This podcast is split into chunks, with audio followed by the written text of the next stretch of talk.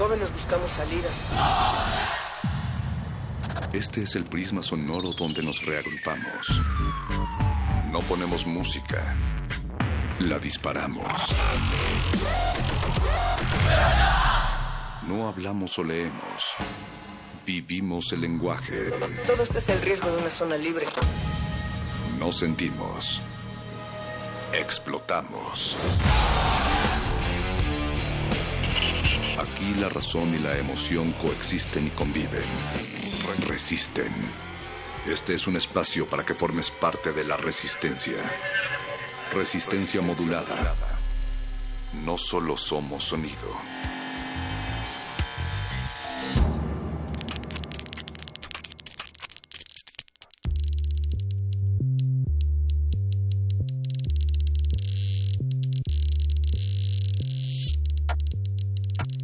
Esta es una invitación para encender los oídos de sus cerebros, de sus manos, de sus ojos, escuchar a los otros, pero también escuchar al planeta en el que vivimos, porque este mundo no se mira, se escucha, como dice Jax Atali. Mi nombre es Mónica Sorrosa. Bienvenidos a todos y a todas las que escuchan Resistencia Modulada. Es un placer para mí dar inicio a esta emisión de martes 20 de septiembre del 2016. Eh, y es un honor también estar junto a un gran ser humano con corazón robótico, Alberto Candiani. Eh, pues creo que hemos logrado la, la, la, intención de hacerte creer que somos un ser humano. Ya te platicaré qué somos. Y así es como comienza esta resistencia modulada. Muchas gracias, Mónica Sorrosa. es un privilegio estar aquí compartiendo este micrófono contigo. Bueno, la verdad es que tenemos varios micrófonos y cada quien usa el suyo pero, pero aquí todos compartimos todo. Y así comienza esta resistencia esta semana que hemos estado hablando desde el día de ayer sobre el tema semanal que es la basura o no todo lo que es basura. Lo que a veces pensamos que es basura, pero en realidad podemos reutilizar o darle eh, pues un concepto diferente, ¿no? Sí, definitivamente eh, está esta idea para lo de que para muchos puede ser basura, para otros puede ser aprovechable. Eh, también se hablan de otro tipo de definiciones como el manejo de residuos, es decir, hay otros, otros elementos que no se catalogan como basura, sino que si se les da cierto tratamiento se pueden reaprovechar o reutilizar.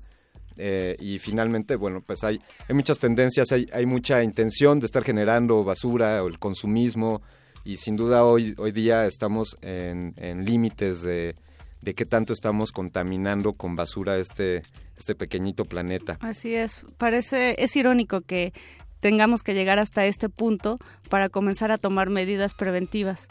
Y bueno, de esto vamos a estar hablando, como bien mencionas, Candiani, pero también tenemos, hoy es martes de cine, sexo y tecnología. Efectivamente, hoy tenemos de retinas, un resistor y un punto R. Así es. Que, que amalgaman esto. En Derretinas van a estar hablando Rafa Paz y sus colaboradores de comedias románticas mexicanas.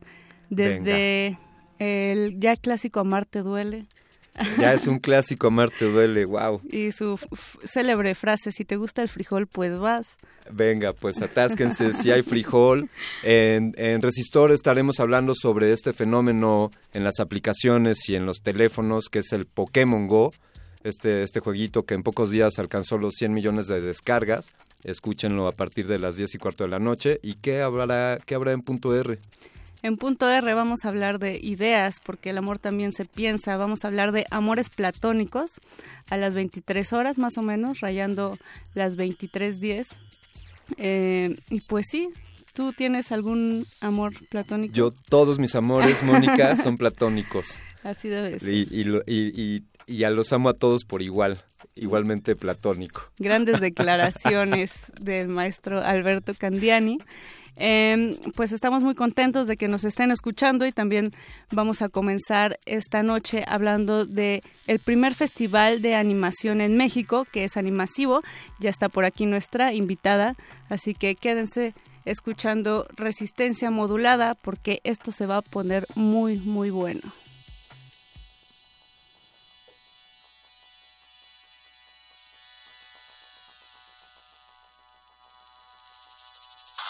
Resistencia modulada. Alberto Candiani, ya está con nosotros Lucía Cavalchini. Muy bien. Hola Lucía, muchas gracias por estar aquí en la cabina de Resistencia Modulada. Gracias Bienvenida. Gracias. Bienvenida y bueno, eh, estás aquí para hablar del Festival Animasivo, que es el primer festival de animación de México y que la próxima semana eh, eh, comienza ya su novena edición, si no me equivoco. Sí, sí, sí, así es. Este arrancamos el miércoles 28 entonces, pues sí, están faltando ocho días, ¿no? Al día de hoy.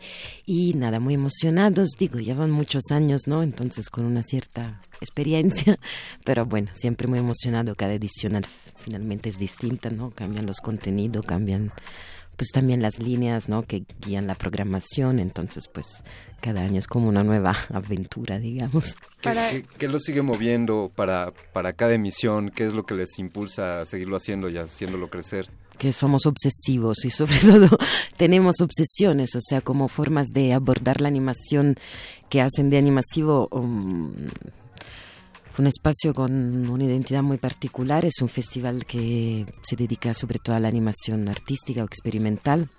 Entonces, pues deja de lado todo lo que es eh, la animación mainstream o de industria, por así decirlo, eh, o lo que estamos más acostumbrados a considerar como cine de animación. Y es un festival que pues tiende a reflexionar sobre las posibles combinaciones que tiene la animación con otras disciplinas artísticas o formatos o pues sí otros ámbitos del arte no por así decirlo de una forma pues un poco amplia y me refiero, por ejemplo, a combinaciones como videodanza con animación, instalación con animación, interactivo con animación, código animación, todas estas cuestiones, ¿no? Que, que pues renuncian a lo que estamos acostumbrados a pensar. Digamos, digamos que es un área, eh, por llamarlo así, eh, la animación que ha evolucionado desde venir de, bueno, de la animación cuadro por cuadro, eh, los dibujos animados, de hecho, pues se puede plantear que eso fue previo a, los fotogramas en, cine, ¿no? Sí, sí. Eh, y, y, ahora nos hablaste de nuevas técnicas que supongo que cada año en estos nueve años han estado viendo nuevos planteamientos y nuevas técnicas de animación. Mencionaste algo como animación e interactividad, animación y danza. Sí. ¿Qué, qué podrías resaltar pues de eso, de cómo actualizar el discurso sobre la animación, por un lado, poniéndola a discutir con lo que sucede a nivel de artes electrónica o digital o cinematográfica en general.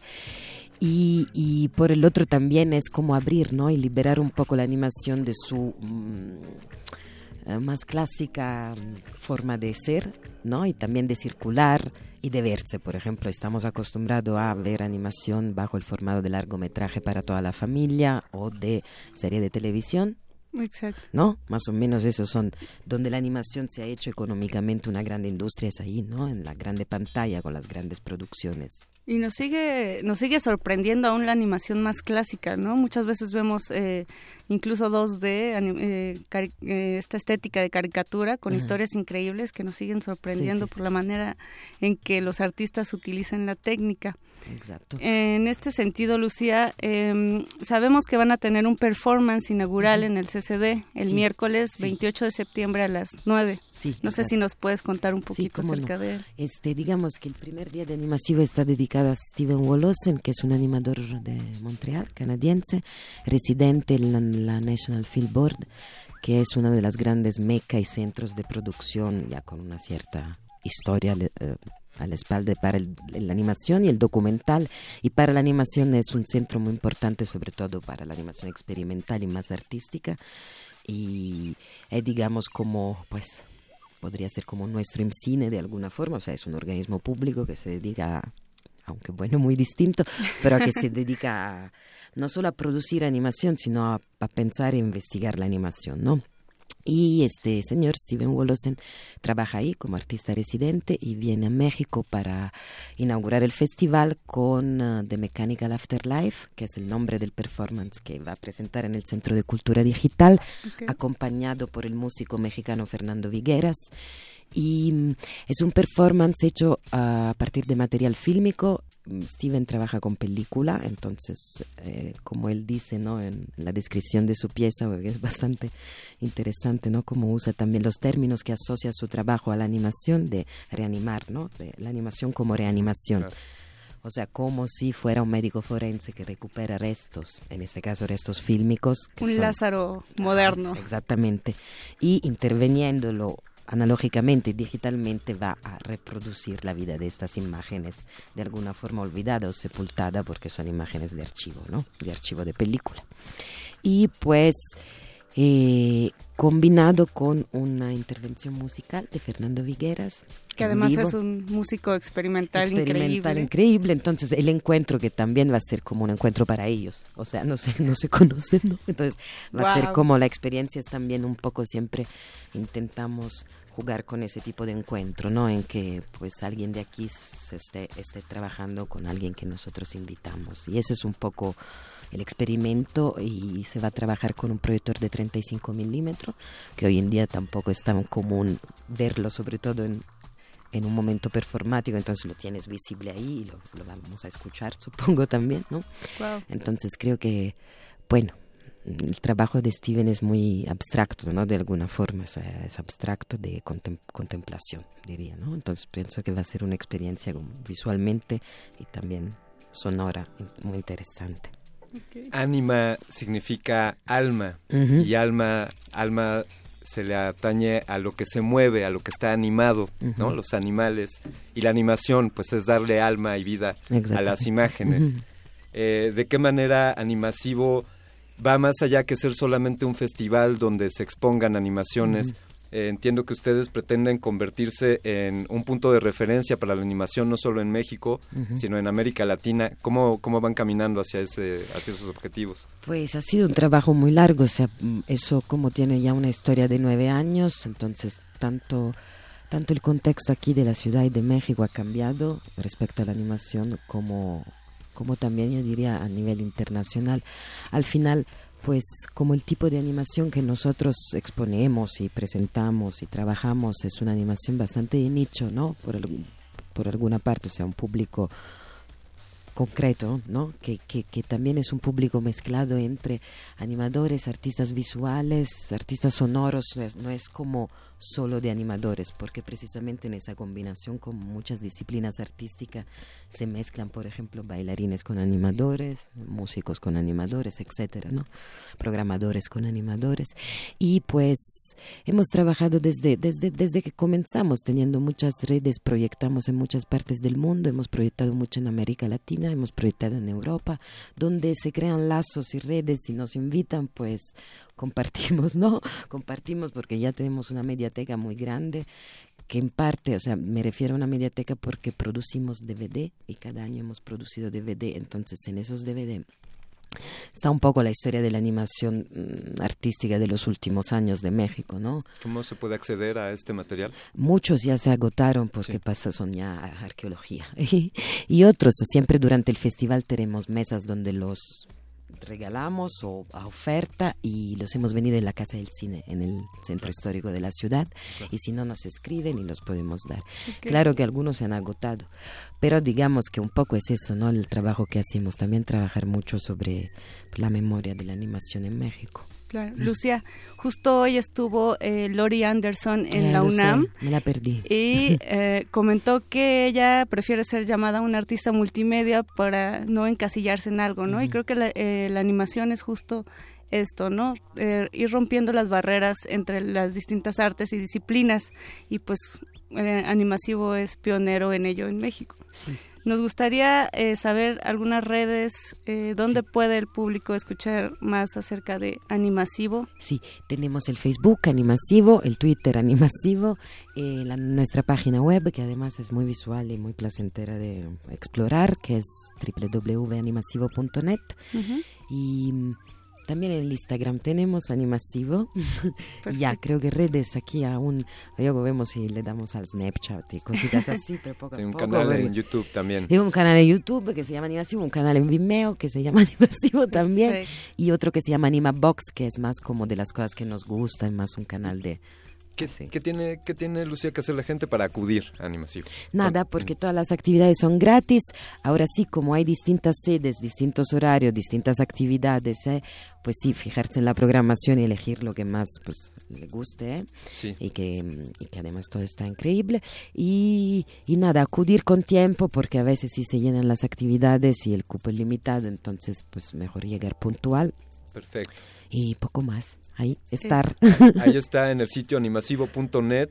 Está un vínculo para ver proyecciones, están también acceso a los actos en vivo, talleres, ahí está toda la información. Todo bien ahí. Fantástico. Pues Lucía Cavalchini, queremos agradecerte el que nos hayas acompañado esta noche y que sigan impulsando Animasivo. Estamos convencidos que es un gran trabajo el que están haciendo. Felicidades y por allá estaremos. Claro que sí, Candiani. Nosotros vamos a escuchar a Pierre Bastien, Never Even, este artista que estuvo en el Festival Normal. Eh, cree que todo puede ser una herramienta, ya que es músico y compositor, pero también hace música a partir de la construcción de instrumentos mecánicos. Vamos a escucharlo y regresamos con nuestro tema semanal. Resistencia modulada.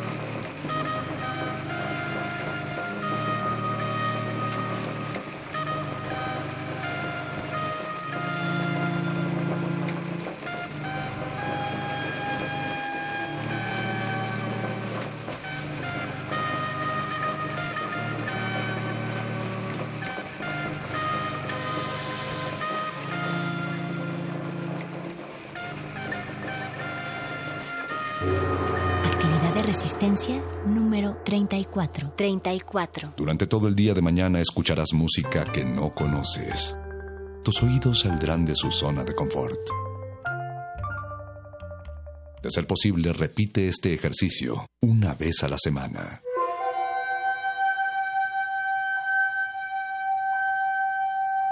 Resistencia modulada.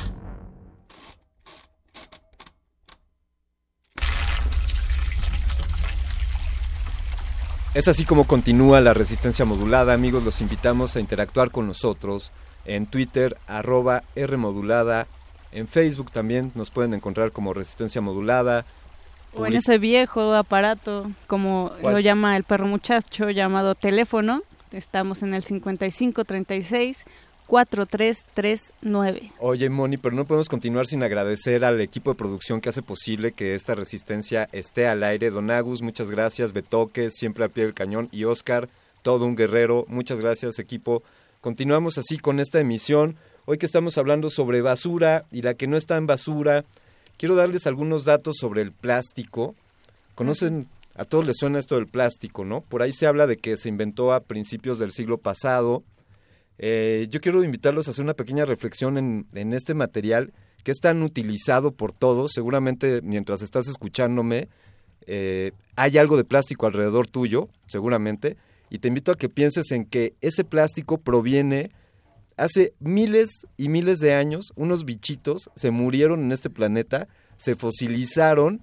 Luego de que se fosilizaron, se convirtieron a lo largo del tiempo en algo parecido al petróleo y luego miles de años después, nosotros los humanos logramos extraer este petróleo, lo transformamos, lo convertimos en plástico y eh, al menos en la mitad de las ocasiones que hacemos algo de plástico, lo, lo tiramos de inmediato, inmediatamente después de que lo utilizamos. Piensa en el vaso desechable que te dieron hoy en la mañana para el jugo. Piensa en la cantidad de popotes que has usado durante unos segundos mientras te tomaste tu refresco y que tiraste.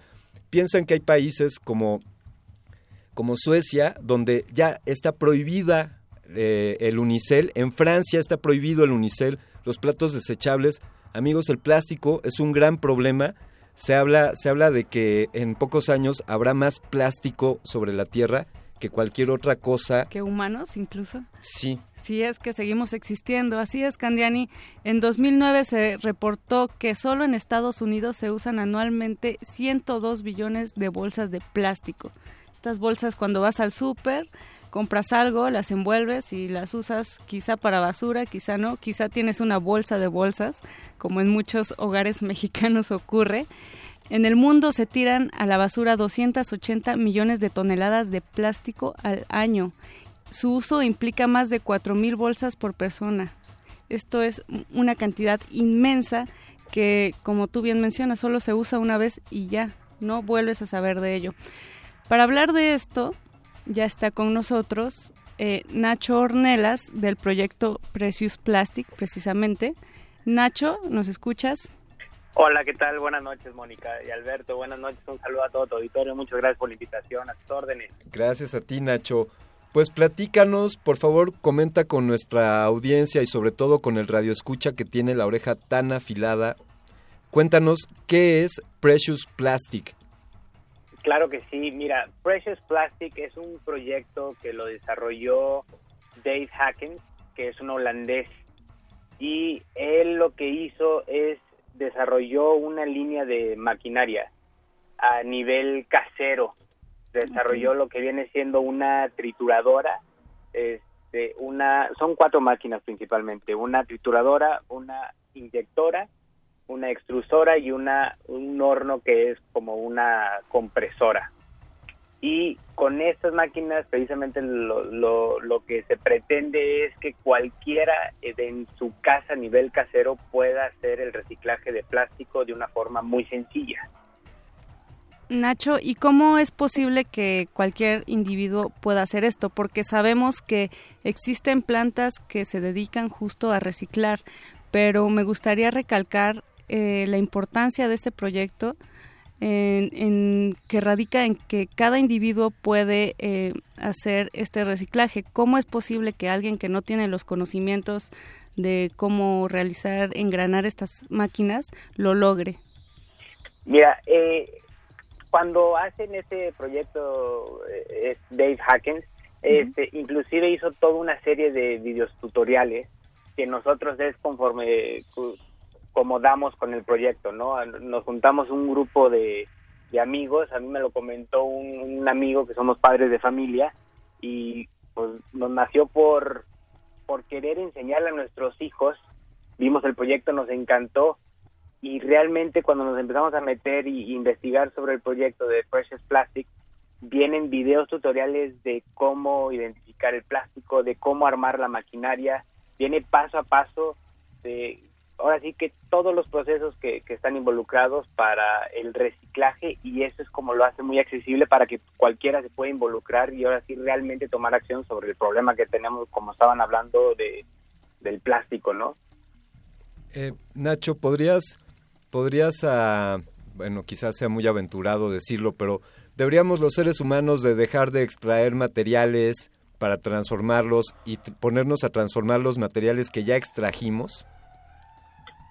Sí, mira, este, aquí nosotros ahora estamos apenas empezando en, este proyecto, estamos aprendiendo a la par y lo que nos estamos dando cuenta es precisamente como comentaban hace rato, ¿no? La, el gran problema del plástico es que no se le da una utilidad de, de larga duración, sino todo es prácticamente desechable. Entonces sí hay un beneficio muy grande que, tenemos que estar aprovechando de poder reutilizar el propio plástico que nosotros utilizamos dentro de nuestra propia casa. Le podemos convertir y darle un uso de mil y un formas.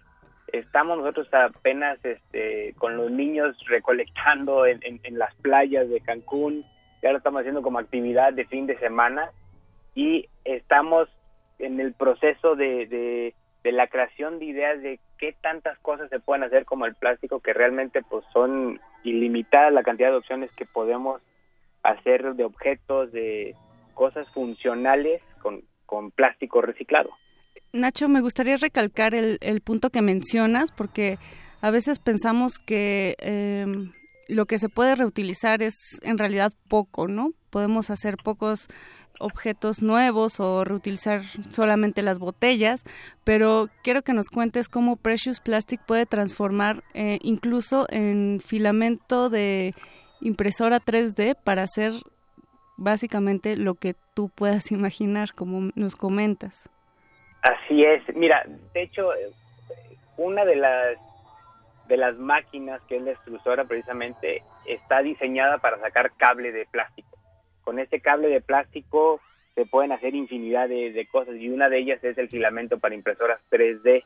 Inclusive se nos han acercado varios este, despachos y tiendas de impresión en 3D, sobre todo de la Ciudad de México, para, para ver si pueden estar utilizando el filamento y realmente es que sí lo pueden utilizar y de varios tipos de plástico. Hay muchísimos tipos de plástico que se pueden utilizar, casi la gran mayoría, se pueden utilizar para, para hacer filamento y luego también tienes la otra infinidad de opciones que es como la inyectora que puedes hacer desde juguetes, este, piezas específicas que tú los puedes hacer con un molde y estarla repitiendo constantemente.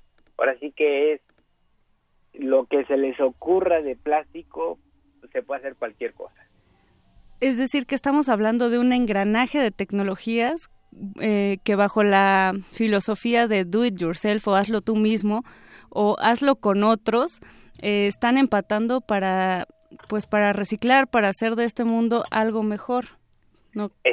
exactamente. Y algo que nosotros estamos tratando de, de promover con la gente es una comunidad donde entre todos nos estamos apoyando con ideas y con ciertos conocimientos para poder realmente explotar esto, porque realmente este, esta industria del reciclaje, como lo menciona de hecho en, los videos del proyecto, está destinado como que para las grandes industrias y se les dan aplicaciones meramente lo que nosotros conocemos como lo que más suena que es el PET, ¿no? Para nada más hacer botellas y, y, eso es lo que se va mucho el, el enfoque del reciclaje de plástico, pero realmente hay infinidad de productos, de artículos, de, cosas que se pueden hacer y hemos estado haciendo pruebas nosotros a nivel casero con nuestros niños, están haciendo ya, desarrollando sus propios juguetes, en donde empezamos a hacer pruebas que pueden hacer un cualquier carrito, monito, lo que sea, en plástico,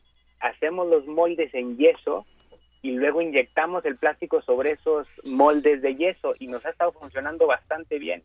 Al tener esa flexibilidad de realmente poder generar con tus manos lo que tú te estás imaginando y, crear con plastilina y luego convertirlo ya en un producto de plástico, pues te abre las puertas para completamente desarrollar cualquier tipo de producto. Eh, Nacho, eh, en este sentido, bueno, nos estás hablando de, de, tus hijos, nos hablas, ¿no? De uno de tus hijos. y de este de esta otra familia que con la que se acercaron a, ustedes para iniciar este proyecto.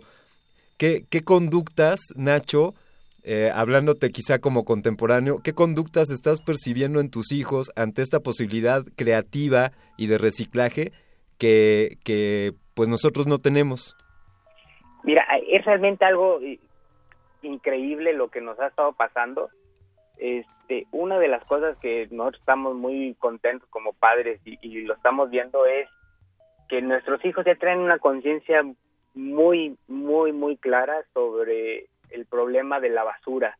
Este, nosotros radicamos ahorita aquí en Cancún y tenemos la, la gran oportunidad de tener mucho contacto con el mar y una de las cosas que nos llama mucho la atención cuando vamos con nuestros niños al mar ellos su enfoque, digo, estamos ahí snorkeleando y todo y ven los peces y todo, pero realmente lo que ellos les llama la atención y, y, cuando quieren tomar acciones cuando ven alguna basura dentro del mar. Y es realmente impactante la cantidad de basura que hay, que donde te metes al mar encuentras ya basura en la arena y todo, y los niños están muy conscientes de, de esta problemática y se la pasan ahora ya en la calle queriendo recoger basura, les despierta completamente otro sentido, porque aparte ya saben que es materia prima para que puedan hacer ellos pues, sus cosas.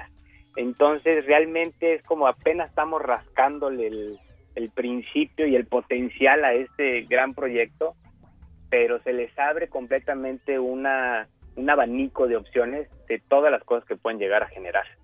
Y ojalá, Nacho, que, que este inicio también el planeta lo permita, porque estamos llegando a un límite en donde, pues sí, nuestras acciones eh, negativas han llevado ya a la extinción de no solamente de especies, sino también de ecosistemas. Em, me gustaría, Nacho, que nos platiques también em, este proyecto de Precious Plastic no tiene eh, un territorio definido, digamos, es una red. Exactamente, es una red, está abierto a cualquier parte de, del mundo, la, la, página se pueden descargar los planos y la intención precisamente de, de construir esta red a nivel mundial es bajar el consumo de plástico y saber nosotros como humanos utilizarlo y, darle el, provecho que, necesita. Realmente el plástico es un material muy bueno, pero por las propiedades que tiene, nos hemos acostumbrado a, a estarlo replicando en, manera, eh, en cantidades excesivas y es lo que nos ha generado el problema. Cuando por las propiedades que tiene el plástico le podemos dar muchas vueltas y está abierto a cualquiera, desde se empezó a compartir la información y ahorita inclusive en la página se puede ver, se ha ido difundiendo por todas partes del mundo, ¿no? Y hay personas que ya están tomando acción y ya empezaron a, se, están compartiendo todos estos conocimientos e ideas y se está convirtiendo en un ambiente muy, muy padre, muy padre. Pues felicidades Nacho, Nacho Ornelas por haber entrado a esta red. Eh, entendemos que que eres de los precursores en México y te felicitamos por hacerlo y te felicitamos por estar eh, motivando a tus hijos con, con, estos proyectos y por hacernos ver que la tecnología puede ser algo más que solo, solo negativo.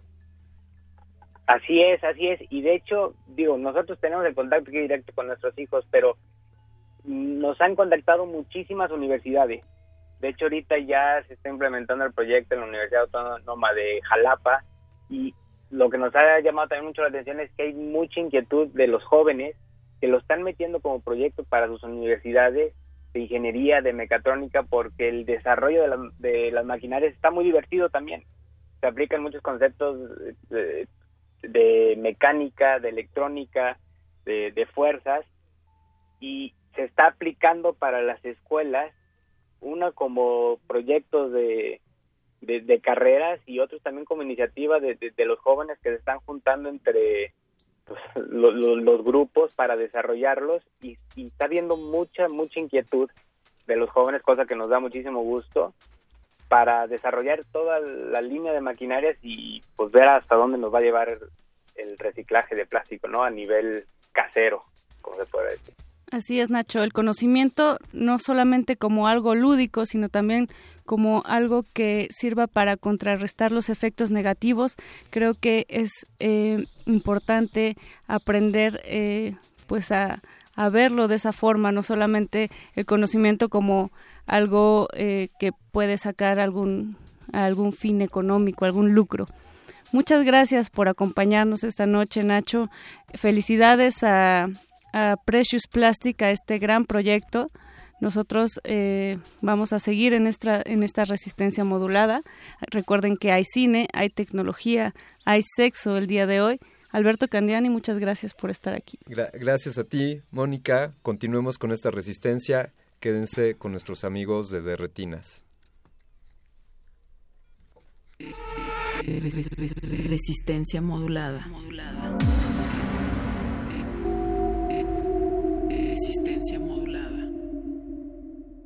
Este jueves 22 de septiembre, la sala Julián Carrillo se llena de monstruos. Pero también saldrá el sol. Resistencia Modulada los invita a una sesión musical en vivo con mucho funk a cargo de Sol Pereira y la peligrosa sección rítmica de El monstruo son los otros. A partir de las 21 horas, la entrada es libre en Adolfo Prieto 133, Colonia del Valle. Radio UNAM y el Fondo Internacional para la Promoción de la Cultura de la UNESCO invitan. ¿Tienes un proyecto artístico pero no sabes monetizarlo? Si pudiera ser... ¿Tu cajón está lleno de manuscritos sin publicar? ¿Te han hecho creer que la cultura es para morirse de hambre? No decaigas. Las oportunidades están ahí afuera. Ante cualquier duda, consulta Bécame Mucho, la guía de apoyos de resistencia modulada para el emprendedor artístico. Miércoles, 21 a 15 horas, por el 96.1 de FM. Radio UNAM. Si pudiera ser una vez el rey de las Resistencia modulada. Habla Sergio Andrade. Con mucho gusto estaré porque me gustó mucho el programa y porque me gusta platicar con gente de la UNAM y con gente que oye Radio UNAM y entonces y que oye Resistencia modulada y de veras cuando ustedes gusten aquí estaremos. 24 meses en la trinchera de tus oídos. Resistencia modulada. De lunes a jueves de las 21 a las 0 horas. Viernes de las 22 a las 0 horas.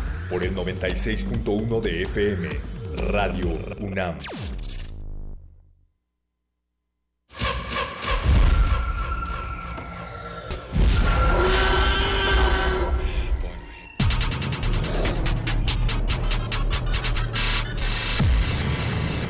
Entre el pasillo de los estrenos y el de la nostalgia se encuentra la sala de la resistencia.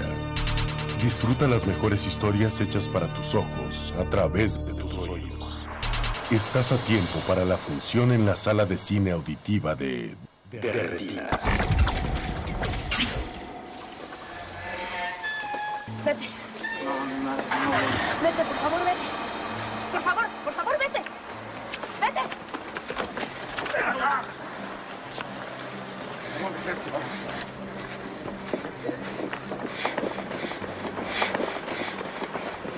Ahora sí ya valiste madres, pinche naco de mierda.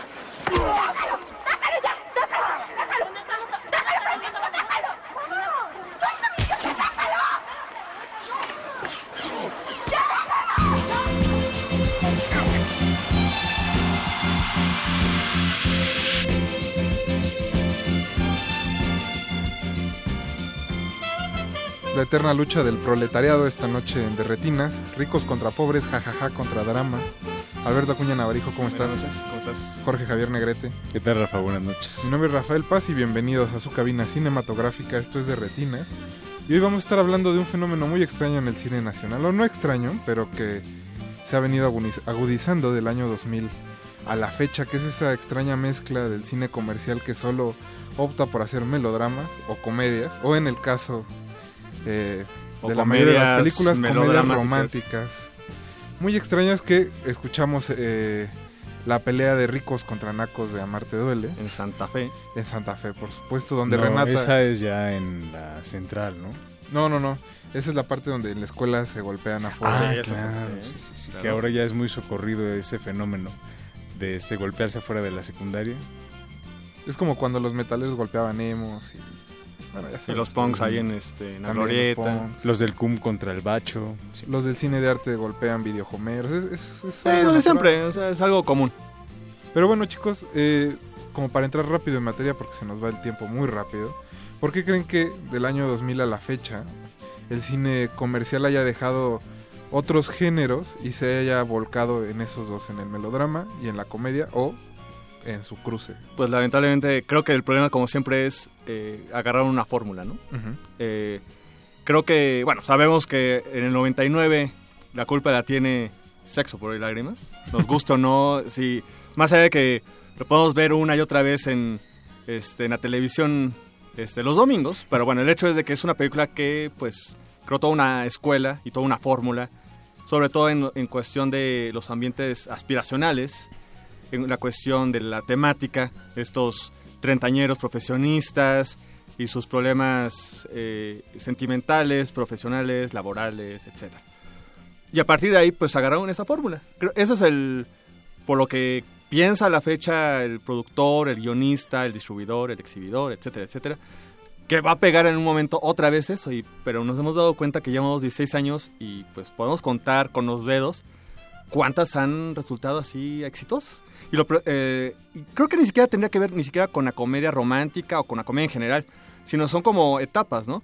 Si no fue esto, pues fue entonces también los dramas urbanos, ¿no? Vivimos como 10 años de dramas urbanos. Llegó 2002 con Japón, entonces todas eran escuelas de regadas. Llegamos al 2007 con este Kilómetro 31, entonces todas querían ser Kilómetro 31.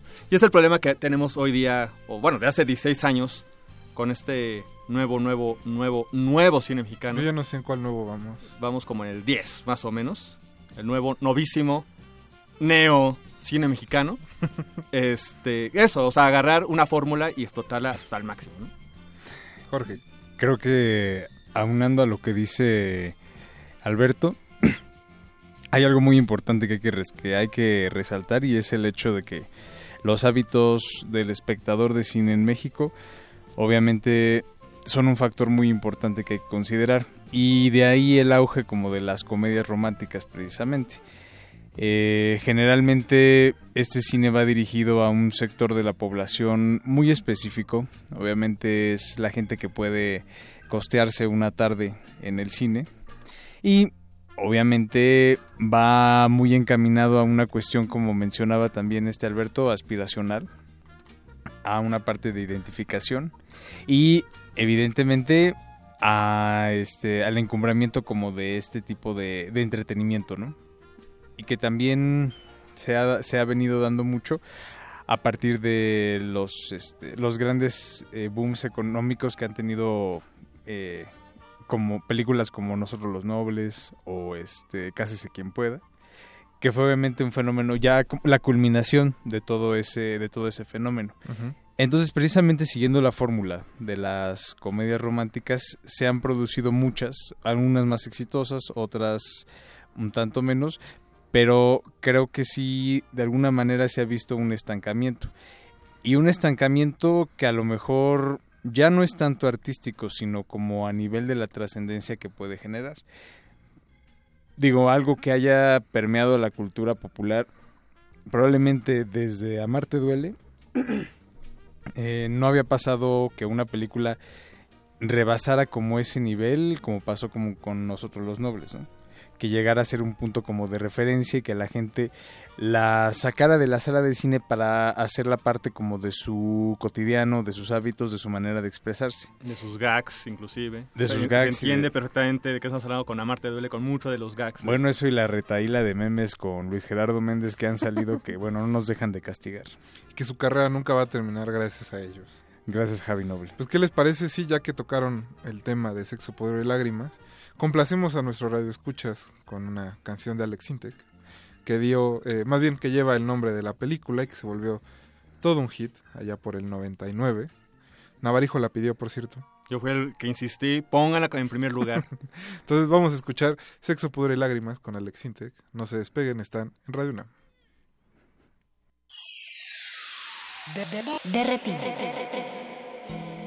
De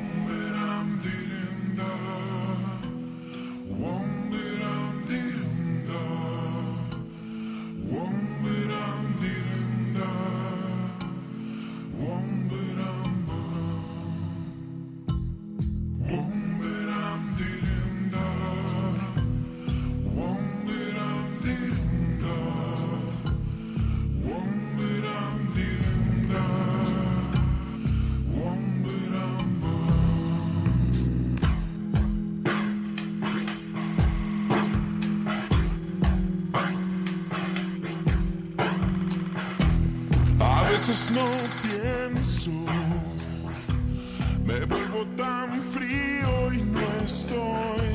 A veces me ausento de mis sentimientos y luego sonrío. Recuerdo y me aferro a vivir y a veces quisiera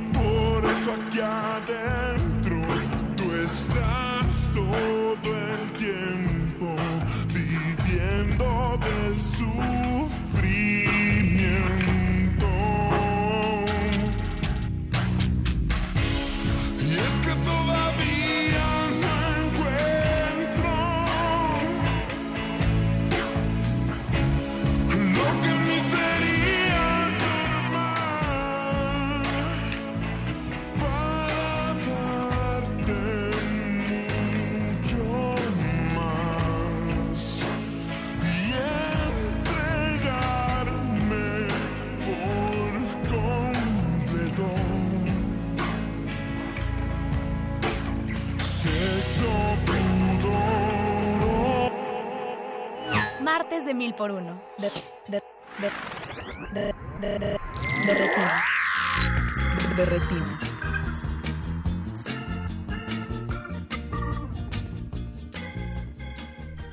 Un saludo a todos los que están escuchando este de Retinas, Paquito de Pablo, que está en San Jerónimo escuchándonos, a Fabiola Cariaga, que también nos está escuchando, y pues eh, esa versión de Sexo por el Lágrimas parece cantada por CeeLo Green, pero no es Alex Intec, eh, de la mano del DJ Miau, que está detrás del cristal. Muchachos, se nos está no agotando el tiempo, pero sí Vamos, va eh, bastante rápido. en- Entonces ya para, para cerrar, eh, en estos 16 años de melodramas y comedias románticas hemos tenido figuras o películas que de verdad valga la pena recordar o volver a revisar.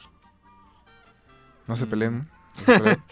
Vamos a hacer un volado, porque sí creo que el problema fue ese, ¿no? De que eh, lamentablemente no hubo, lo he escrito en algunas ocasiones ahí en, en las páginas donde este, generalmente colaboro, no- creo que no existe ninguna pareja representativa y creo que a partir de ahí tenemos que hablar muchas veces de las comedias románticas, ¿no? Eh, eso es lo que pasa por ejemplo en Hollywood, ¿no? O sea, muchas veces identificas a partir de la química de las parejas o pues sí, lo- los actores emblemáticos aquí, pues O hay wow. como un recambio, ¿no? Se va Meg Ryan, llega Julia Roberts. Ajá, y ve- Sandra Bullock. Hay un relevo generacional, pero Ajá. aquí ya llevamos 16 años con Marta Gareda. Ajá. Y bueno... Que cada vez lo hace Gareda. mejor eh, decirlo. Sí, habrá que decir que lamentablemente es como el pro y el contra con Marta Gareda, porque por una parte, ahora por ejemplo que sale No Manches Frida, que si bien no es una comedia romántica al 100%, tiene, Tiene ahí cositas. tiene ahí este, Tiene obviamente, la comedia subtrama. Y tiene romance. que es como la subtrama dentro de la película, pero bueno, creo que sostiene bien la película. eh, y en general, pues tiene el carisma y el timing para eh, hacer esto una y otra vez. Próximamente va a salir su nueva película que se llama Tres Idiotas, el remake de la película homónima bollywoodense. Y, este, y es también muy parecida a su, su papel. El problema creo que es eso, que es muy parecido a su papel en todas y creo que si bien revisamos la filmografía de ella y pues realmente no llega ni siquiera a 10 películas del género, eh, la gente, eh, ahora sí que el imaginario colectivo la tiene tan ubicada y tan estigmatizada por lo mismo, de que, ah, va a ser lo mismo, ah, se va a encuerar, Y va a ser van. ¿Eh? Y aún así van a Ah, verla. va a verlas. Pero sí, está estigmatizada. Y repito, si uno revisa eh, a profundidad y a conciencia su filmografía, pues realmente no tiene tantas. Y exitosas además. Serán, a lo mucho, cinco. En, estamos hablando que debutó en el 2002 Prende con Amarte Duel. Llegamos al 2016 y realmente son cinco. Bueno, es que creo que ahí va más allá y es, un- es una cuestión de que realmente la industria del cine mexicano no está basada en un Star System. Claro. Hay figuras muy recon- hay figuras reconocibles y que de todos modos están como replicando constantemente o que se han estado replicando en estos últimos 16 años.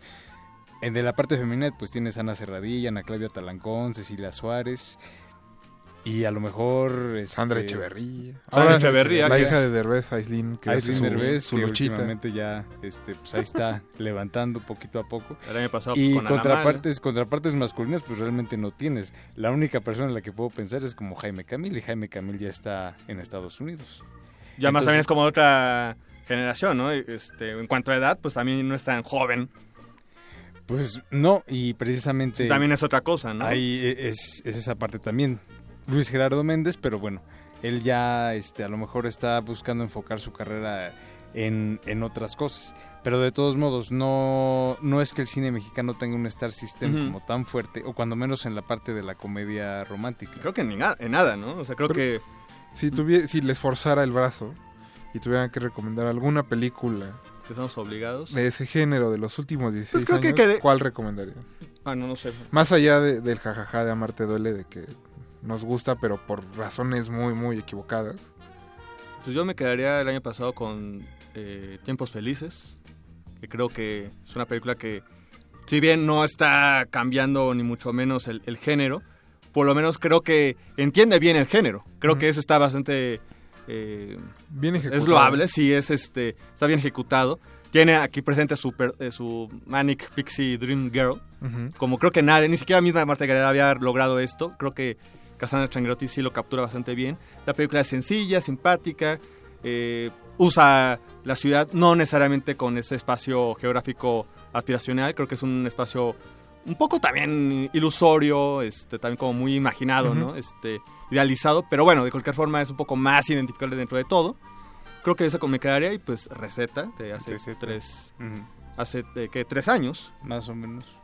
que es una película que bueno mejor que cuente No, Jorge dice que va a desistir, pero bueno, bueno receta. en el caso de receta bueno también es una comedia eh, curiosa es comedia agridulce eh, pues de una top model albanesa que es la receta del título que después de varios años de este, trabajar en, en Japón llega a la Ciudad de México eh, empieza a protagonizar diferentes campañas publicitarias y a tener una serie de ligues malogrados hasta que pues de manera fortuita conoce a un baterista de una banda punk que va a ser su amigo, cómplice, eh, confidente, guía y a la postre evidentemente su pareja. Y bueno, ese creo que es el chiste que pues obviamente son de mundos y de universos este, tan disímiles. Pero creo que también es otra película que entiende bien el género, que tiene pues, diálogos mucho más espontáneos, mucho más naturales. Creo que presente trata de esquivar en lo que más que se pueda eh, esos clichés que estamos hablando, que ha tenido a Marta Duele y todas estas películas. Y este y creo que eso también fue su, eh, su defecto, porque creo que ni, ni festivales ni distribuidores la quisieron por eso. Se animaron. Yo iba a decir la de Ana Martin en la que es chef, pero después recordé que ni es comedia, ni es romántica y ni es película. Chin. Con esa declaración nos vamos a ir a otro corte musical. Los vamos a dejar con Natalia Lafourcade, Hablando de... parte del 2000. soundtrack de Amarte Duele. En el 2000, así que todas nuestras radioescuchas que estén en este momento al otro lado de las bocinas, pues emocionense y recuerden hacer su collage, que es de tarea. DJ Miau, suéltala.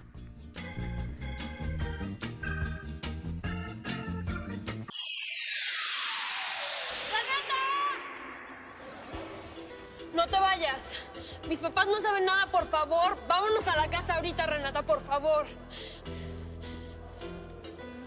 Ulises. Si te mueves, disparo.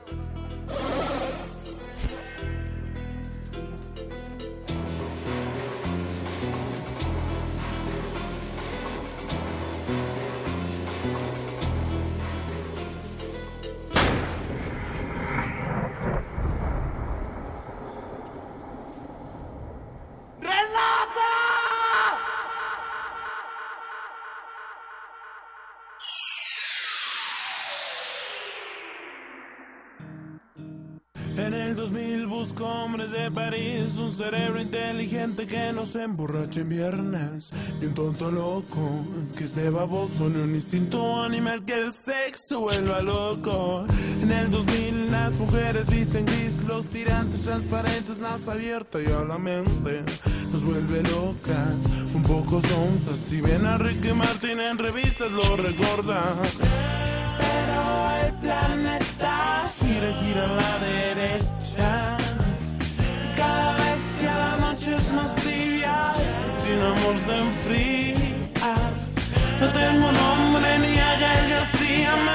Siento tan vacía. A ver, a ver, ¿qué pasa en el siguiente día?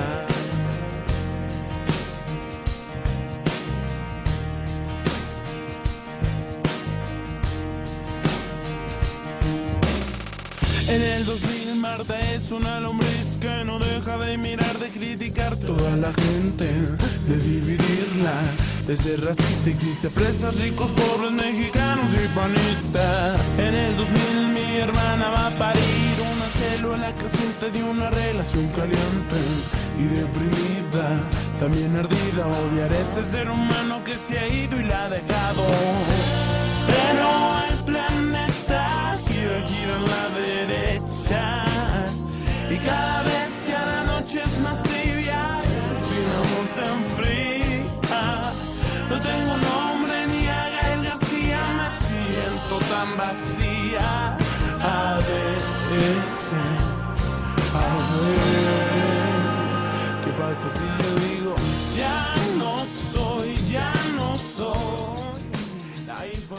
Le damos la bienvenida a todos nuestros amigos del 860 de AM, bienvenidos a Derretinas, esta es su cabina cinematográfica.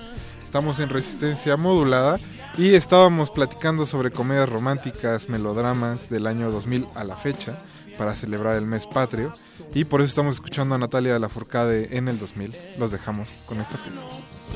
ya no soy la infantil criatura, la inocencia se acabó, se acabó. Ya no soy, ya no soy la de ese cuerpo extraño, ahora siente el corazón, ya. ¿Qué pasa en el siguiente día? ¿Qué pasa en el siguiente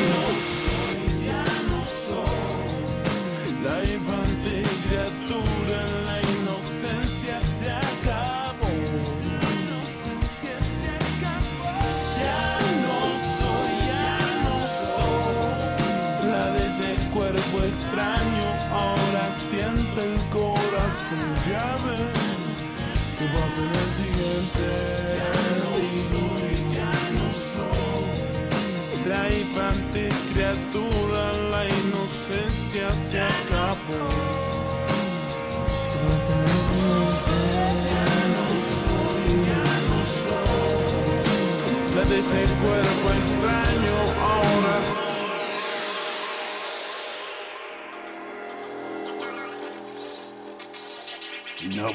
hustle.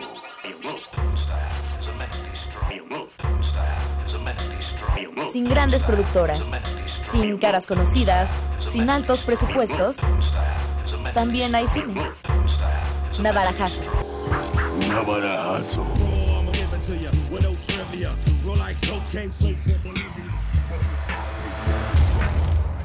Navarajazo.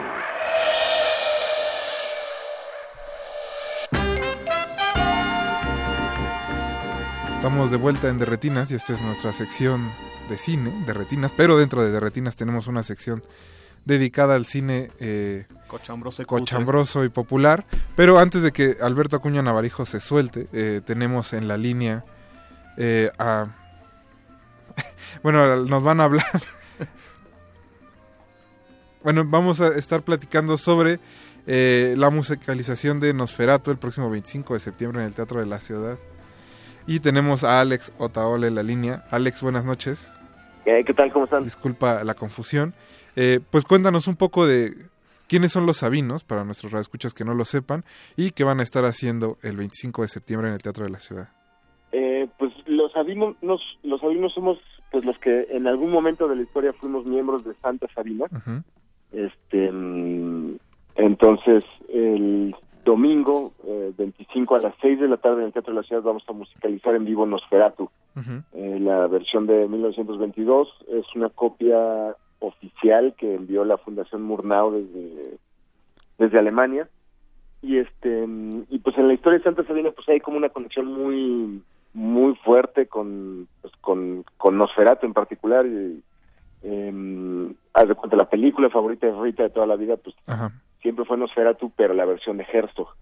Y de y de esta versión de la de Murnau eh, usábamos loops de algunas secuencias y los proyectábamos durante los conciertos este, en algunas canciones.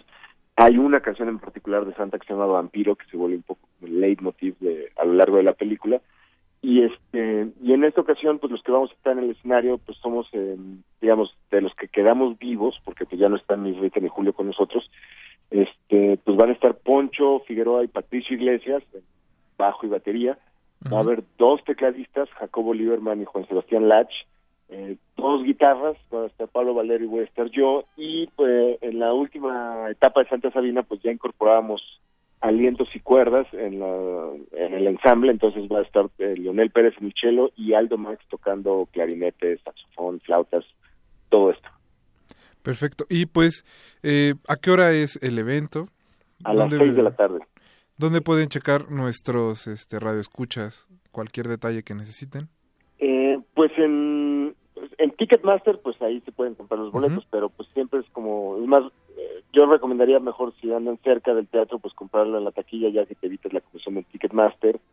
Y este, creo que ahí hay este descuentos para estudiantes y todo en la taquilla del Teatro de la Ciudad.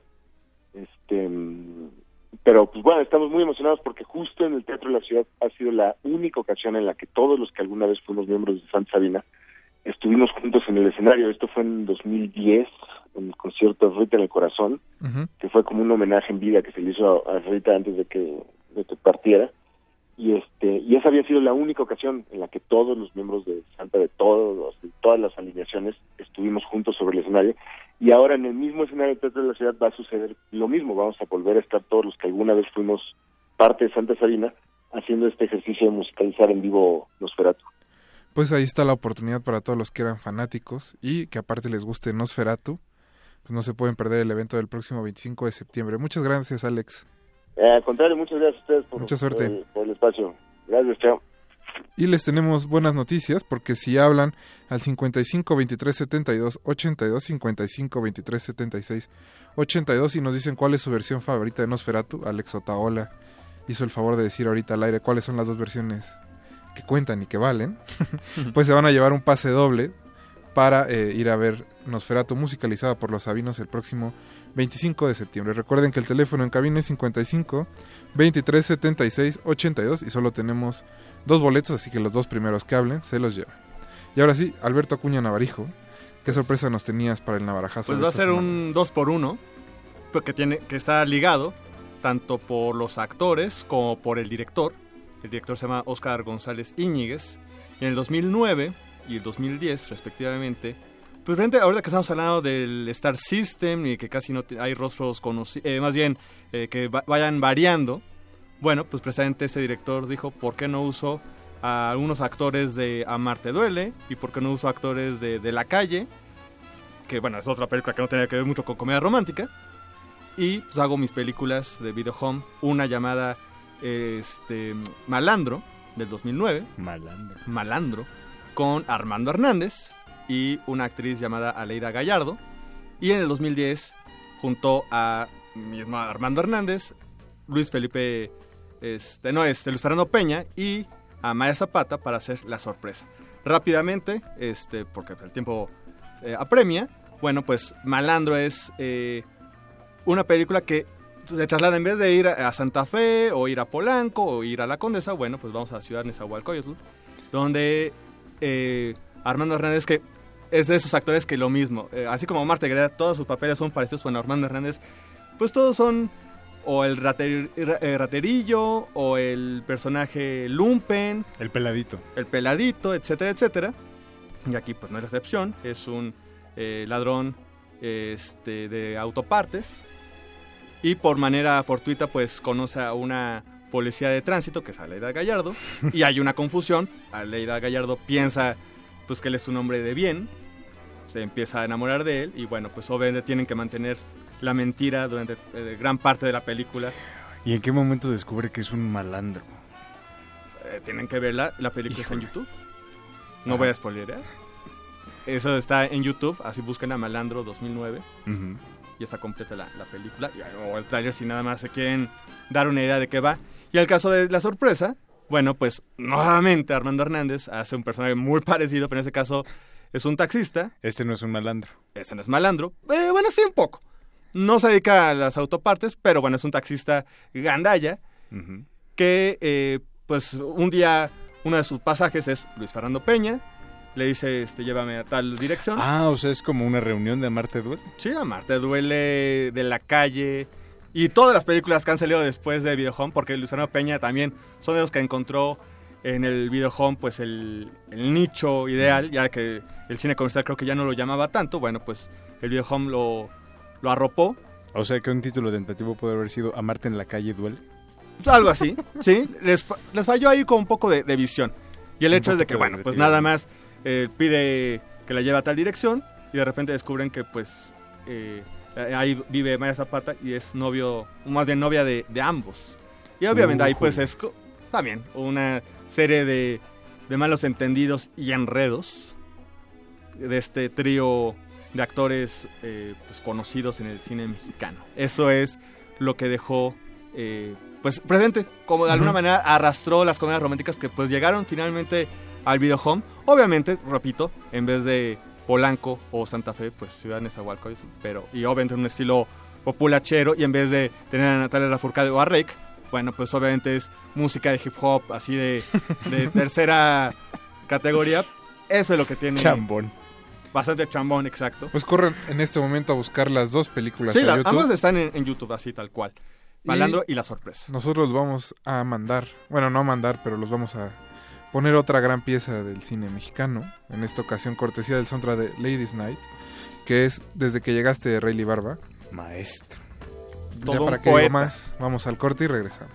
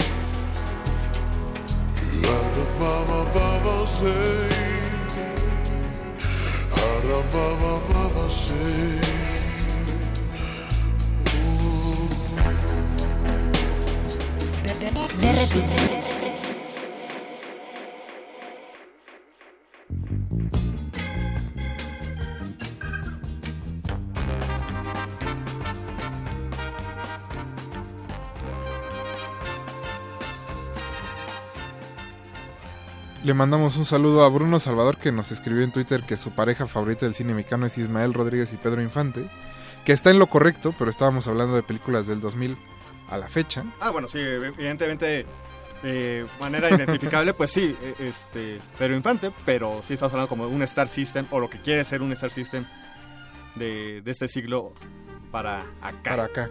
Y eh, para cerrar este de retinas, vamos a ir con nuestros amigos de la Filmoteca de la UNAM, en este caso hasta Jalapa, con el doctor Álvaro Vázquez Mantecón, que nos va a hablar sobre el ciclo de cine sobre Avándaro, que inicia el próximo 24 de septiembre en el cinematógrafo del Chopo.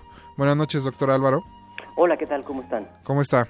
Bien, todo bien. Pues no sé si nos pueda contar un poco sobre eh, qué películas se proyectarán en el ciclo. Ya, bueno, esto es un ciclo de películas que están acompañando la exposición de Graciela Iturbide Ajá. Sobre el concierto de rock de Avándaro que está ahora en, en el Museo del Chopo. Se inauguró el 14 de septiembre y va a estar hasta noviembre. Entonces, a lo largo de la exposición va a haber una serie de películas, un ciclo de, de cine, pues sobre eh, el rock, la contracultura en aquellos años. Eh, son cerca de una docena de películas que están organizadas en unos cuatro miniciclos. Entonces, por ejemplo, por ejemplo, tenemos un miniciclo que se llama Cine y Rock, eh, la imagen del Super 8, porque las películas de Super 8 fueron un vehículo muy importante de la contracultura de la primera mitad de los años 70. Ahí vamos a ver, por ejemplo, Avándaro, la, la película de Alfredo Gurrola del 71, Luz Externa de José Agustín, un- una película súper interesante, y otra película de Sergio García, A Verdad Puros clásicos. clásicos del Super 8, eh, en ese primer miniciclo.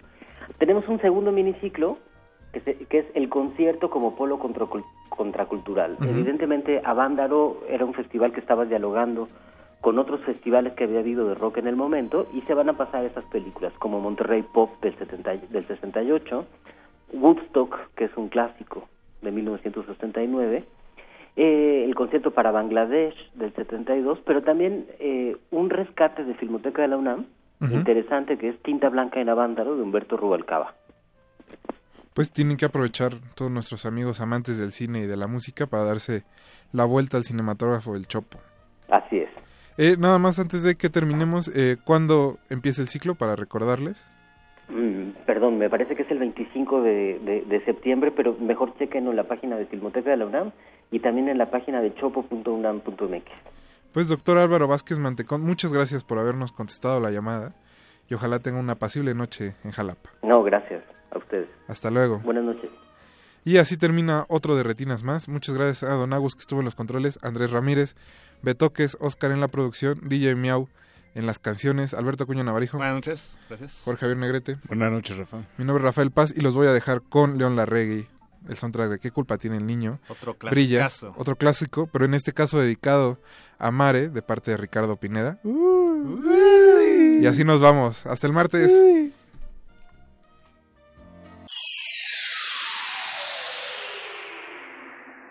Y al respecto yo te quiero explicar una cosa, Carlitos. Que no me cabites.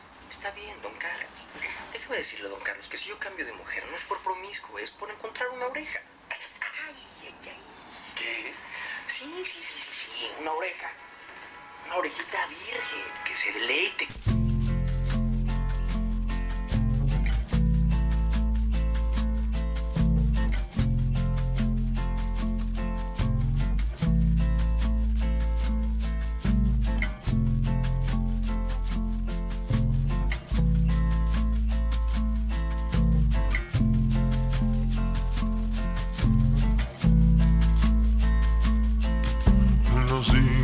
Todo lo que se nos dio. Nos dimos todo eso y mucho más. Para después reconocernos otra vez. Y nos damos todo lo que se nos da. Todo eso y mucho más.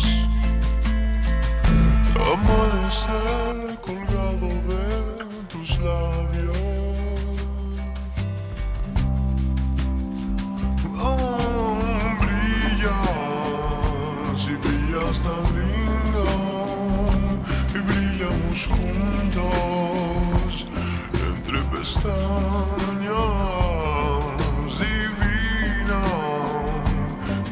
Divina sonrisa, abrazo de luna, de luna llena.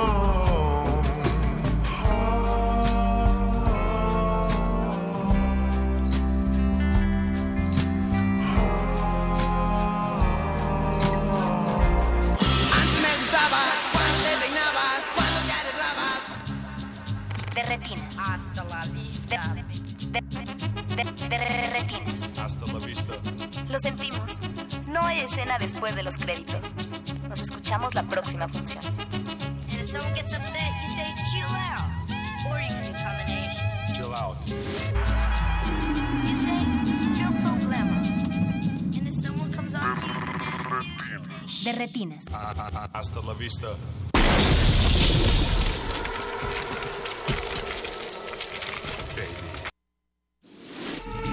Resistencia modulada.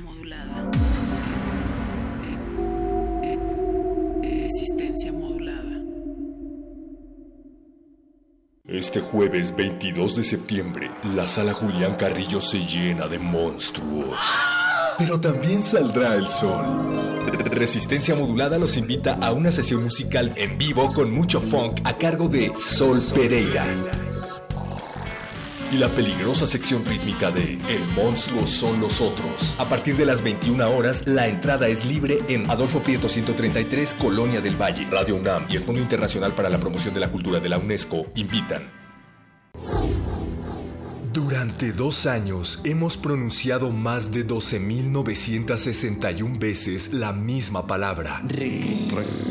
Resistencia modulada. Pero, ¿qué significa para nosotros resistir? Cuando alguien apaga su cuarto despertador y decide levantarse, está realizando un acto de resistencia. Cada mañana que una persona decide no comprarse un tamal para mantener su dieta, sabemos que la resistencia existe. La resistencia está en los brazos de la señora que entra a empujones al metro. En los oídos del policía que no se inmuta ante las mentadas de madre. Este personaje está agre- agrediendo al oficial.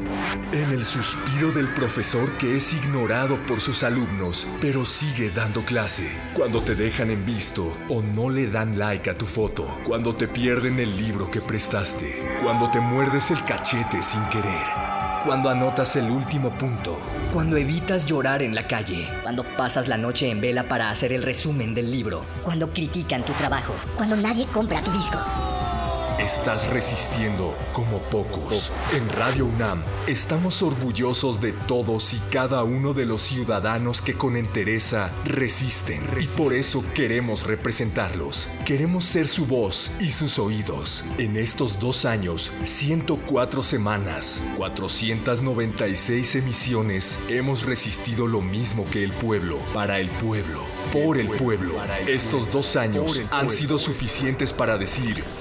Queremos más. Queremos más. Y lo lograremos con tu ayuda. Partido Resistencia.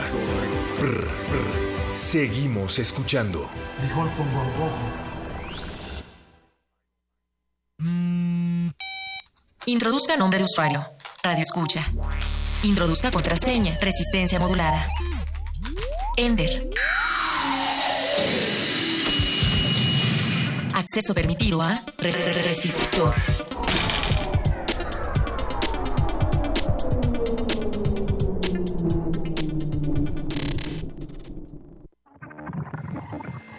Ingresar código de emisión. 2009116R85. Acceso permitido.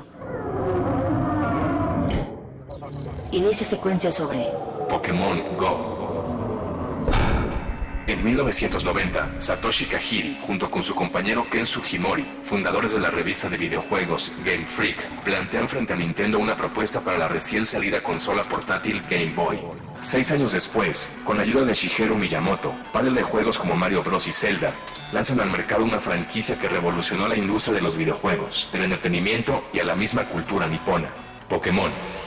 A través de sus 20 años de existencia, los desarrolladores ahora reunidos en The Pokémon Company han lanzado 24 juegos principales y cerca de 10 spin-offs para 7 consolas distintas, además de un incontable merchandising. Con la salida de Pokémon Go, la compañía se vuelve a colocar en el número uno del ranking de videojuegos a nivel mundial y encabeza, una vez más, el uso de las tecnologías recientes en la industria del entretenimiento. ¿Tú qué opinas? ¿Una enorme pérdida de tiempo o el futuro en nuestras manos? ¿Desea repetir esta información? Ha elegido no. Inicia la secuencia. Resistor. Esto es una señal. Resistor.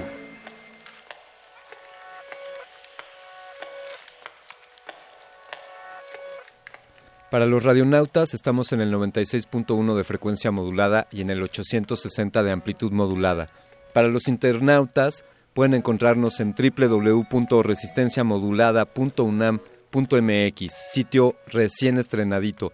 Échenle un vistazo.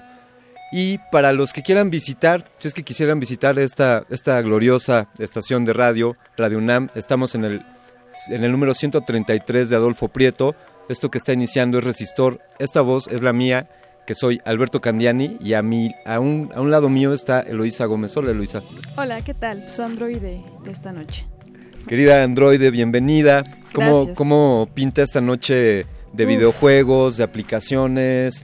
Pues yo ya estaba preparándome porque estaba hace rato viendo que en Radio Nam hay una pokeparada, precisamente porque, pues sí, esto de los Pokémon Go está en, estuvo en auge y de repente empezó. Ah, está teniendo su- sus altibajos, pero Ajá. sin duda es un fenómeno que está revolucionando la industria de las aplicaciones, de los videojuegos y Las tecnologías de realidad aumentada también están implicadas. efectivamente eh, atrevería a pensar que para muchos quizás sean los primeros acercamientos a, a temas de realidad aumentada y que han sido a través de, de estos videojuegos. ¿Tú tienes Pokémon Go? ¿Cómo supiste esa Pokeparada aquí en Radio UNAM? Fíjate, precisamente yo no tengo Pokémon Go en un celular, pero sí lo puedo tener en mi procesador, en mi chip.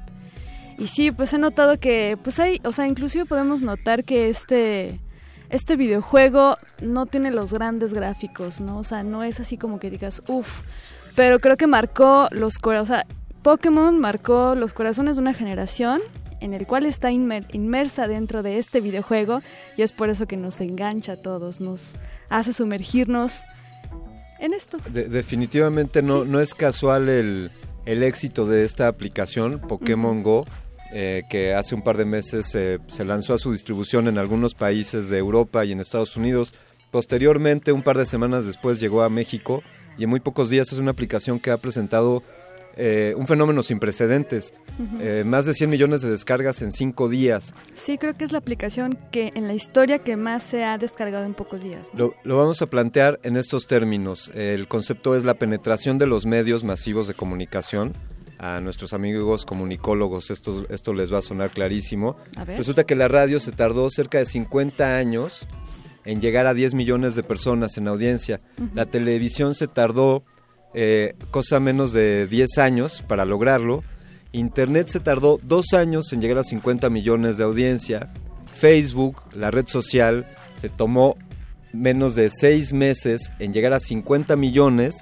Twitter se tardó algunas semanas, meses, pero Pokémon Go, eh, o Pokémon Go, como dicen algunos, se llegó a 100 millones de descargas en tan solo 10 días, en, me- en 5 días llegó a... Sin Sí, duda no, es un está fenómeno... increíble. Y- Estamos bárbaros todos. y desde luego es algo que está pensado, es Ajá. decir, que esta compañía Nintendo, esta compañía de videojuegos, que por cierto estaba un tanto a la baja en sus acciones, haya tomado a este, este estandarte, esta marca de Pokémon, una marca asociada con una generación eh, como la nuestra, que pues, pues muchos estuvimos ahí metidos con estos, con estos personajes. Entonces Nintendo tuvo esta sensibilidad de entender que quienes descargarían hoy esta aplicación serían las personas que vieron Pokémon Go en algún tiempo y que tienen hoy el poder adquisitivo de tener un smartphone que soporte este tipo de aplicaciones. ¿no? Claro. Entonces ahí Nintendo parece, parece ser que se apuntó un acierto con esto, pero, increíble. sí. le pegaron, le pegaron bien, parece ser. Ajá. Eh, yo la tengo instalada, no, yo, yo sí la necesito traer en mi smartphone, aún no tengo mi, mis lentes de realidad aumentada como los que traes tú insertos. sí, pero inténtalo. Bueno, yo lo puedo leer eh, dentro de este chip que tengo, pero aquí en Radio Nam hay una Pokeparada y pues para los que también deseen visitar sus instalaciones, pues ya saben dónde encontrar Pokémones. Pues así está la Pokeparada de Adolfo Prieto 133 aquí en Radio UNAM, donde se gesta y donde explota la resistencia modulada. En Resistor les invitamos a interactuar con nosotros, amigos. Escríbanos en nuestras redes sociales, Facebook, eh, Resistencia Modulada. Claro, en Facebook estamos como Resistencia Modulada, en Twitter arroba R Modulada, teléfonos en cabina 55 23 54 12 o 55 23 76 82. Escríbanos y cuéntenos si alguna vez tuvieron algún problema relacionado a Pokémon Go, de cualquier índole. ¿Cuáles han sido sus mayores problemáticas con respecto a esto? Pues así en este resistor, en el siguiente bloque tendremos a un par de invitados especialistas en, en el área. Pero ¿por qué no para dar cabida a esto, estimada androide Resistoret, mandamos una rola? Claro, de Ronnie Jones Video Games, grabado por Jupiter Records en, el, en 1980. Estamos en Resistor. Resistor. Esto es una señal. Hold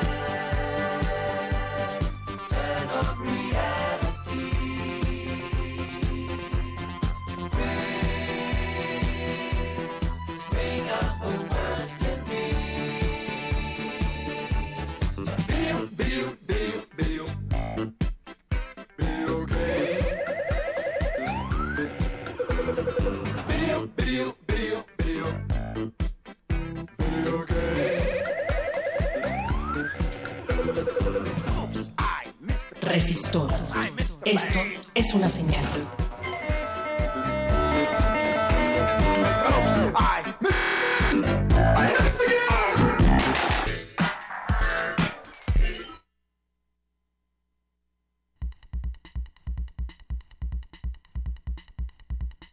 Triple R, Radio UNAM, Resistencia Modulada y Resistor continúan en esta emisión dedicada a Pokémon Go. Así es, Alberto, y pues tenemos ya aquí en cabina a nuestros invitados y ellos van a platicarnos, nos van a explicar desde su punto de vista humano qué es este fenómeno, qué ha provocado. Y bueno, tenemos al doctor José Ángel Garfias Frías, licenciado en Ciencias de la Comunicación, maestro en Comunicación y doctor en Ciencias Políticas y Sociales por la UNAM y es profesor de tiempo completo en el SAE, en el SAE Institute y la Universidad del Claustro de Sor Juana. Ha desarrollado la línea de investigación de videojuegos en diversas instituciones. Y además tenemos a Josué Montalvo, licenciado en diseño de videojuegos en el SAE Institute, trabaja en Finisterra UNAM. Gracias, gracias. Pues aquí estamos. Y pues bueno, hablar de Pokémon. ¿Por, por qué hablar de Pokémon, eh, doctor Garfias? Pues si la Rosa de Guadalupe habla, ¿por qué nosotros no, no? y eh, entonces, eh, es un fenómeno social. Impactó con todo desde que salió a la venta, desde- incluso antes de que saliera a la venta. Ya había toda esta euforia. eh, que no es con Pokémon Go, empieza con Pokémon con todas sus primeras versiones, en lo que llamamos la fiebre amarilla, que se dio por ahí de los finales de los 90.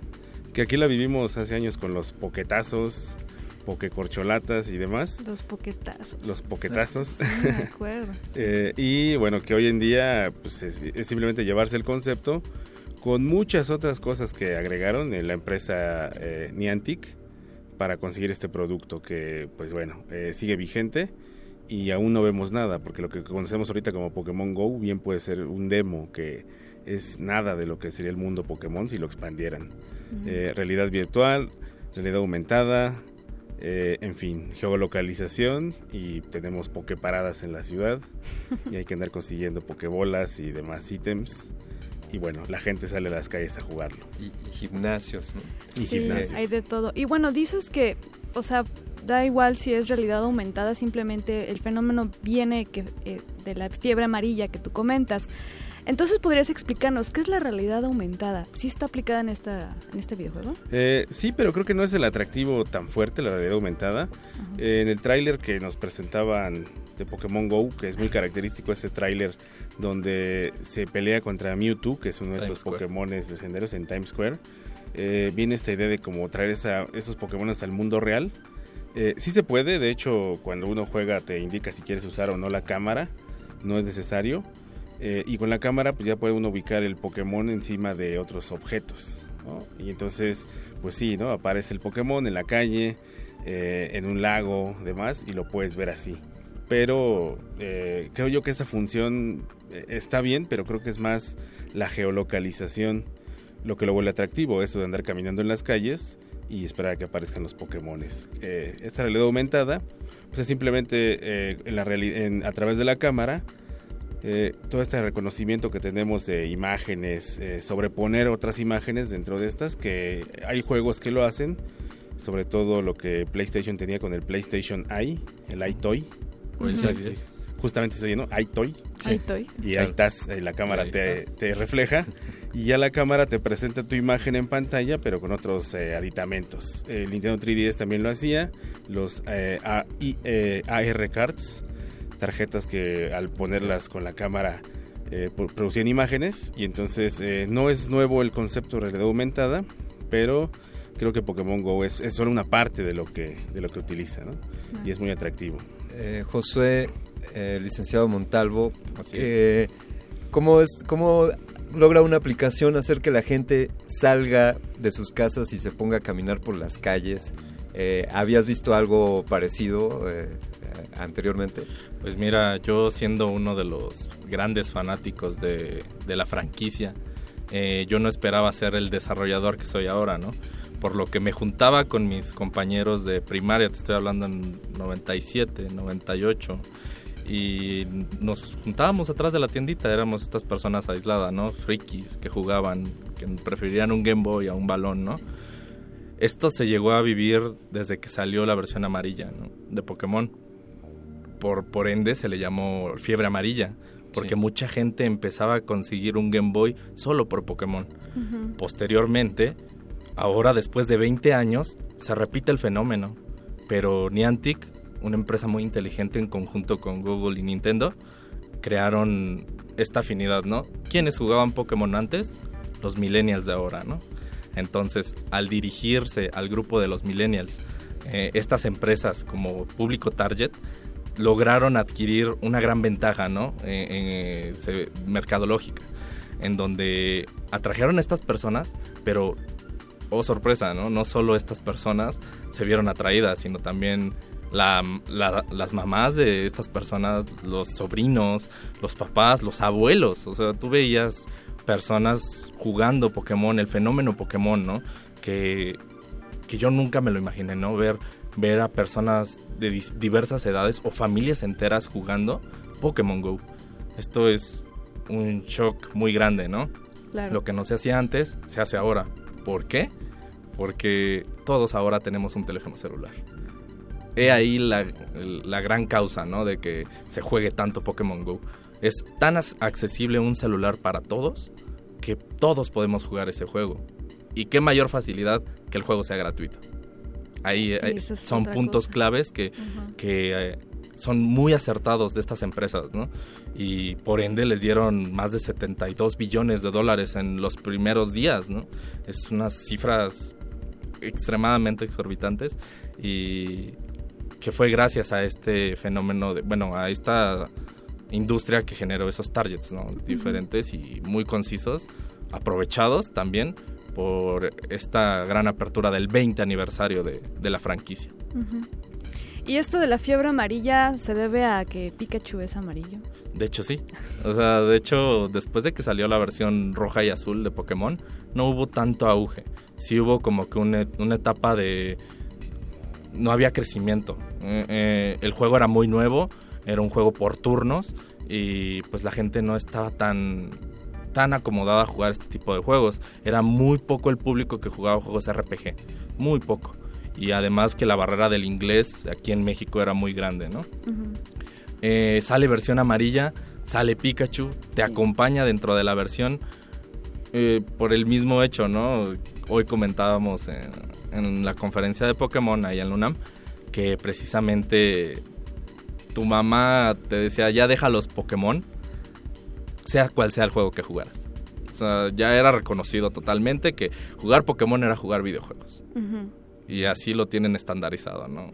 Sí, exacto. Eh, Doctor Garfias, ¿qué, ¿qué logran hoy los jugadores de Pokémon pensando en, en otrora?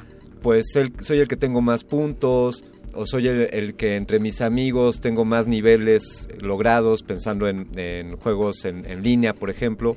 Aquí que, además de tener muchos Pokémon, ¿qué reconocimientos están alcanzando? ¿A qué aspira alguien, un Master Pokémon? Eh, de hecho es algo que discutíamos también en estas conferencias que estamos dando en la UNAM.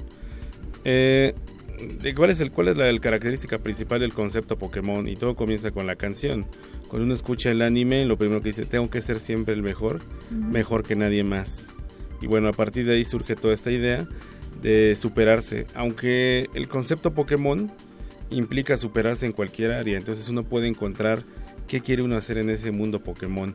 Quiero coleccionarlos todos, quiero entrenar a los de cierto tipo, quiero ser el mejor entrenador de, de tipo eléctrico, de tipo agua, de tipo fuego, o quiero simplemente viajar por todo el mundo que nos plantea Pokémon, porque es un juego de viaje. Exacto. Entonces, esa parte del viaje eh, es difícil llevarla con Pokémon Go, porque eh, imagínate, sería una historia de que tuvieras que recorrer el mundo, pero implícitamente ahí está, tú tienes que recorrer las calles, buscar Poképaradas, encontrar lugares donde los Pokémon hayan sido vistos, e inclusive irte a lugares que nunca había sido. Como los Pokémon de agua aparecen en zonas de agua, y entonces eh, tienes que ir al agua de Chapultepec alguna vez, o al, o al mar, ¿no? Para coleccionar estos Pokémones. Entonces, eh, implica muchas cosas. Los objetivos creo que se los plantea cada usuario. Cada jugador puede plantearse qué quiere hacer. eh, desde convivir hasta coleccionarlos todos. Entonces creo que el concepto deja abierto mucho la pauta para que cada videojugador escoja el camino que quiera tener. Entonces, eh, en, en tu caso, en mi caso, si no tenemos un nivel muy alto o no tenemos todos los Pokémones, no hay que sentirnos mal. O sea, simplemente Gracias. estamos cumpliendo nuestros objetivos particulares. Y bueno, yo tengo la gran duda, Master, que no todos los Pokémon están en un determinado país, ¿no? Tienes que viajar a otras partes del a otros continentes para coleccionar a todos, cazarlos a todos. Sí, así lo planteó Nintendo en este juego. Plantear algunos Pokémon exclusivos de ciertas regiones. El Mr. Mime para Europa, Farfetch para Japón. En Australia un cangurito. Y no han sacado Kangaskhan. más, más Pokémones. Eh, ese es el, el asunto que ahorita, pues, digamos, estamos. Este Pokémon Go está basado en la primera versión de Pokémon que incluye 151. Entonces, bueno, suponiendo que coleccionen los 151, pero en los videojuegos de Pokémon, que ya hay 7 generaciones, eh, tenemos un número mayor a 700. Entonces, si en algún momento se hace una actualización, un update, pues pueden ir agregando 50, 100 o 200 más hasta alcanzar a la versión eh, de juegos eh, portátiles que por cierto la última sale en noviembre de este año, Pokémon Sun y Pokémon Moon, que van a agregar más Pokémones a los 700 que ya hay. Y entonces, bueno, pues sí, Pokémon Go podría llegar a un número quizás de 700, 800 o hasta 1000, ¿no? Todo depende. Además, además de que eventualmente los puedes ir eh, mutando o personalizando. Los Pokémon entiendo que los puedes ir eh, aumentando sus capacidades, haciendo más fuertes. Es decir, puedes ir transformando y personalizas a tus propios eh, Pokémon. Sí, aunque aquí el concepto en Pokémon Go es muy, eh, pues muy rudimentario, la, la- la- la educación que le das, el entrenamiento, la evolución creo que queda muy corto con lo que se puede decir, con lo que se podía hacer en los videojuegos. Aquí lo más es tener un huevito, ponerlo en la incubadora, caminarle y a ver qué sale. ¿no? Pero hay mucho más que eso como, como entrenador Pokémon. Sin duda, sí, seguiremos, se- seguiremos analizando esta aplicación después de escuchar este byte de resistor.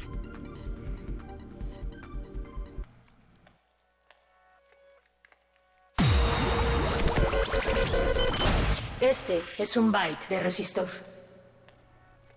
Las primeras aplicaciones de realidad aumentada que surgieron a finales del siglo XX fueron diseñadas para ser manuales o guías en la realización de trabajos en la industria y la milicia. En 1992, Louis B. Rosenberg, inventor americano, creó lo que se considera el primer sistema de realidad aumentada llamado Virtual Fixtures en los laboratorios Armstrong de las Fuerzas Armadas de Estados Unidos. Consistía en la superposición de información sensorial virtual en un espacio de trabajo real, con el objetivo de mejorar el rendimiento humano en tareas difíciles. ¿Creíste que alguna vez cazaríamos Pokémones con la realidad aumentada? Byte de resistor.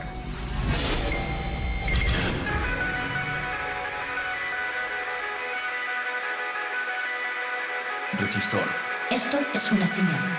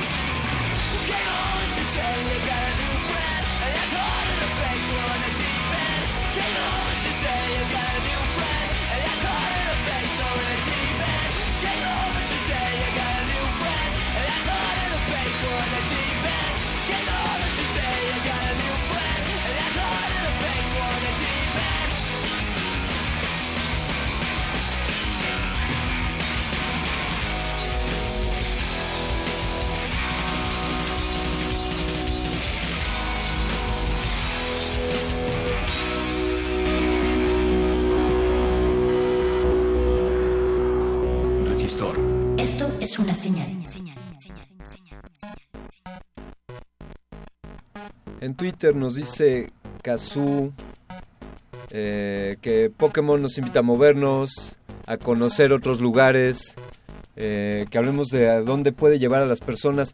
Esto es, es una pregunta que hay, eh, pues ahí de manera eh, tácita. ¿Quién determina dónde aparecen los Pokémon? ¿Dónde se sitúan las Poképaradas? ¿Y dónde están los gimnasios? Bueno, ese es un algoritmo que ya tenía eh, Niantic con un juego anterior que se llamaba Ingress, que prácticamente, y también lo analizamos en una conferencia, eh, Ingress era lo que pretendía ser Pokémon Go, nada más que Ingress no tenía ninguna propiedad intelectual que apoyara esto, era trataba de, un de una conspiración, dos bandos, luchar por energías oscuras y demás, eh, pero ya tenía localizado eso. Obviamente es combinar esta tecnología de Google Maps, que ya tiene ubicado eh, con el satélite que hay en cada cosa, y bueno, a partir de ahí se colocaron estas poképaradas de manera algorítmica, si no me equivoco. Y entonces, bueno, pues ahí se va jugando con qué tipo de regiones, planta, agua, además, para qué Pokémones ponemos. Eh, sabemos también que hay una intención de incentivar que se visiten ciertos lugares. Hay también es- esa idea de que Pokémon Go suscita que, que vayas a conocer algún lugar. Claro que sí. Este, además de ser un juego, también es una estrategia de, de mercado. Eh, en Japón, posterior a su lanzamiento, eh, hicieron convenios exclusivos con, con restaurantes de, de líneas, ¿no? Eh, en específico McDonald's, en donde ponían todos, todos los establecimientos como pokeparadas y ofrecían una cierta oferta a los jugadores de, este juego, ¿no? Igualmente aquí en México hubo pequeños establecimientos que daban este servicio, ¿no? Si, si cuentas con tal número de Pokémon, te damos papas fritas, ¿no? O si eres un entrenador Pokémon cansado, ven a nuestro restaurante y te brindamos refrescos gratis, ¿no? Con enseñarnos que eres un entrenador. Eh, Sí, incluso también había gente que, que tenía la aplicación para saber en qué momento la gente, la- las personas, los usuarios iban a acercarse a un punto y pues ahí iban a vender chicharrones y, y cosas para que se mantuvieran hidratados, etcétera, ¿no? O sea, es también como que está ligado mucho al campo de la, de ahora sí que del- de la, de la La industria de la alimentación, Mm. ajá, la mercadotecnia. Sí, de hecho es un tipo de activador de, de pequeños negocios, ¿no? Eh, lo vemos en Bellas Artes, en donde Bellas Artes sí era un lugar para pasear y, y la gente, veías gente en fin de semana paseando en Bellas Artes. Eh, con este fenómeno de Pokémon ahora ves multitudes paseando en Bellas Artes. Ajá. Entonces, esa multitud en algún momento tendrá sed, en algún momento tendrá calor, en algún momento tendrá hambre. Entonces, va la gente, vende gorras, va la gente, vende comida y vende agua. Eh, ¿Y por qué no? Vamos a vender pequeños pins para o stickers para el celular para que vean de qué equipo eres, ¿no? Porque están estos tres equipos, el, el azul, el rojo y el amarillo. Cada uno distinguiendo a, ca- a cada uno de los entrenadores en un bando específico. Y hablando de los sitios, eh, bueno, sé que uh, hubo algunas veces en las que los usuarios se metían a lugares que estaban prohibidos y la aplicación estaba precisamente dirigiendo pokeparadas o sitios donde había Pokémon en esos sitios que estaban prohibidos. ¿Qué ha pasado con eso? ¿Se ha reactualizado? ¿Ha habido alguna aclaración? Sí, de hecho, afortunadamente, como en todo, ¿no? Ujú. Se van por la medida legal, en donde tú puedes darle un mensaje a Niantic y decirle, ¿sabes qué? En esta zona yo no quiero que existan Pokémon para que la gente no invada mi territorio o mi, mi propiedad. O, en su defecto, yo quiero que en esta zona existan más Pokémon. O sea, tanto para quitar como para poner. Tú puedes comunicarte con la institución como tal, vía correo electrónico en su página, y puedes hacer cualquiera de las dos funciones. Y con respecto a lo del invadir propiedad privada, no es problema del juego. Yo creo que ahí es más problema del usuario, que el usuario no entiende que no debe de, o sea, no, el juego no puede pasar o, so- o- o so- o- o ir más allá de la, de la realidad, ¿no? La realidad es que hay reglas, en nuestro mundo hay reglas, en el juego es otra cosa, ¿no? Pero, Pero en el mundo estamos mezclando. Sí, Fíjese, exactamente. fíjese que estoy dentro de esta bóveda bancaria porque Pokémon Go me dijo que aquí había un Pokémon y por eso me metí. Exacto. Exacto, o sea, Claro. son cosas... Pero no, ya, ya no mediamos también la realidad aumentada con la realidad de nosotros, ¿no? Porque- Eh, es que más que no mediar la realidad, es más por este esta sensación de, de querer más. El humano es insaciable. Siempre ha buscado eh, más, más, más, más, más en todo, ¿no? Tanto económico, social, cultural, etc., ¿no? ¿Y por qué no en un videojuego? Si está un Pokémon Canelo en la casa del vecino, eh, se me hace más fácil meterme que pedir permiso. Esa es la idea que la gran mayoría de la gente tiene, ¿no? Que es incorrecta. Claro. Y pues cómo se deslinda Pokémon Go, Niantic y Nintendo de esto, poniendo advertencias, ¿no? No invadas propiedad privada, Claro. eh, no conduzcas mientras vas jugando, este, ten cuidado al estar jugando y cuida tu entorno, ¿no? No vaya a ser que te atropellen, etc. Digo, ya es más un problema de la gente. Yo creo que ahí sí es por falta de capacidad de entender cuáles son las reglas del mundo y cuáles son las reglas del juego. Y que sí ha habido casos, ¿no? Uno que otro de repente y ese caso se vuelve noticia, pero no creo que sea lo general, ¿no? Si no, toda la gente estaría muriéndose. Sí, definitivamente. Sí. Por esas excepciones no podríamos hacer la generalidad. Eh, yo voy a hacerte una pregunta, eh, doctor Garfias, eh, que voy a pedir que me la respondas después de un pequeño corte que vamos a hacer. El planteamiento es, eh, los, que, los que vivimos en este ámbito de la difusión de la cultura, a veces nos hacemos la, la disyuntiva de, ¿qué hacemos? ¿Les damos lo que quieren o les damos, o les damos la información que necesitan? Y entonces creemos que una, una mezcla de ambos. Y esto mencionarlo poniéndolo en contexto en cuanto a que la gente que va a visitar ahora Bellas Artes está yendo por ir por Pokémon o va por Bellas Artes. Pero respondamos esto después de este pequeño corte en el cual nos despedimos de la amplitud modulada queremos agradecer a la audiencia del 860 de AM Muchas gracias. y vamos a continuar después de este pequeño corte aquí en el 96.1 de FM. Si quieren escu- seguir escuchando Resistor, cámbienle a la frecuencia en su radio y continúen con nosotros. Este jueves 22 de septiembre, la sala Julián Carrillo se llena de monstruos. Pero también saldrá el sol. Resistencia Modulada los invita a una sesión musical en vivo con mucho funk a cargo de Sol Pereira. Y la peligrosa sección rítmica de El monstruo son los otros. A partir de las 21 horas, la entrada es libre en Adolfo Prieto 133, Colonia del Valle. Radio UNAM y el Fondo Internacional para la Promoción de la Cultura de la UNESCO invitan.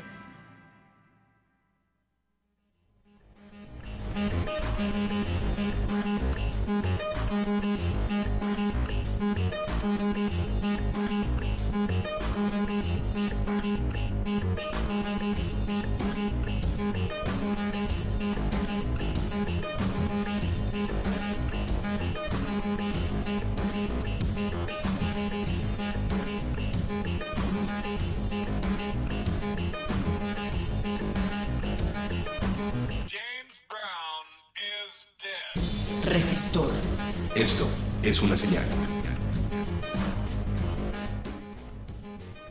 Es así como esta señal de resistor en resistencia modulada se está acercando a su fin, pero aún nos quedan unos minutos más para seguir Sí. hablando sobre Pokémon Go y planteábamos esta idea de ¿por qué, ¿por qué fuiste a Bellas Artes el fin de semana? ¿Por un Pokémon o a ver el concierto en turno? ¿Qué, qué decir ahí, doctor Garfias? Pues creo que Pokémon Go ha permitido reapropiarse un poco de las calles. Ya la calle tenía un concepto muy negativo, la inseguridad y varios temas que de alguna manera esta aplicación nos permite hacerlo. Hacerlo con la familia, como fue el día de Pokémon, eh, cuando las familias fueron al bosque de Chapultepec a cazar Pokémones, o como se va a la Alameda o a Bellas Artes. Eh, la propia aplicación muestra en las Poképaradas alguna breve descripción de lo que se trata el lugar y bueno, a partir de ahí se conoce, creo yo, la ciudad. Inclusive no hace falta ir a un lugar histórico, simplemente en tu barrio, a lo mejor conoces algún parque o algo que ni siquiera lo habías visto. Sí. Y solo hasta que aparece en la aplicación dices, órale. Sí, sí, en lo No personal me, me sucedió. no sabía que hubiera esta escultura tan cerca, ¿no? Entonces creo que de alguna manera nos permite conocer más. No es la intención, no es un serious game, no es un juego educativo, pero ¿por qué no tomar esa base para hacer un videojuego educativo de la Ciudad de México eh, justamente con esa intención? A lo mejor recorrer sitios históricos de una manera más entretenida que cazando Pokémones. Y bueno, yo tengo una última pregunta para ustedes, si me podrían responder. Eh, yo recientemente, por ahí me enteré que al momento de descargar la aplicación tenía acceso a tus datos personales, tanto del smartphone, o sea, y fotos, eh, conversaciones, bueno, no sé si conversaciones en sí, pero ah, imágenes. Este, ¿Qué pasa con esto? ¿Hay, eh, ¿hay algo ahí a- a que se está regulando? Eh, ¿Realmente sí tiene acceso a todos tus datos, la aplicación? Eh, y es un buen tema porque de repente cuando uno accede a la aplicación dice no es gratis, entonces si es gratis, ¿qué Exacto. puede tener de malo? Pero estás pagando con tus datos. Estoy pagando con mis datos y, son datos muy ricos porque de repente eh, eh, la empresa detrás de todo esto que es Google, además de saber quién soy, qué edad tengo y qué me gusta y qué consumo, sabe dónde camino, a qué hora, con quién, qué hago. Entonces, más allá de una aplicación de datos personales que tienes eh, que puede acceder a ellos, a fotos y demás, sabe qué estás haciendo en qué momento y entonces ese dato es muy valioso para fines publicitarios. Claro, esa es la moneda de, del De- mundo digital. Esa es la moneda de cambio que pagamos. Exacto. Eh, ¿Es bueno o malo? Eh, bueno, eh, depende cada quien, ¿no? Tú lo decides en el momento que lo Exacto. Y, descargas. es, y te pregunta, dice, vas bajo tu riesgo, descargar la aplicación y tú pagas con toda tu, tu información como usuario, qué consumes, qué compras. Y eso se, se va a las empresas, ¿no? A Google y a todas las Y tenemos esa paranoia, ¿no? No sabemos quién nos está espiando y qué sabemos, ¿no? Simplemente Sí. ya Google Maps, ves tu casa desde satélite y ves tu, tu puerta, tu calle y dices, oh, Sí, yo, lo- bueno, yo lo he intentado y es, es abrumador, ¿Qué, pero divertido. qué riesgos, qué riesgos podríamos, eh, se podrían suscitar? ¿Qué ha sucedido ya, aunque no sea la generalidad, pero qué casos se han dado accidentes, e incluso eh, temas de asaltos?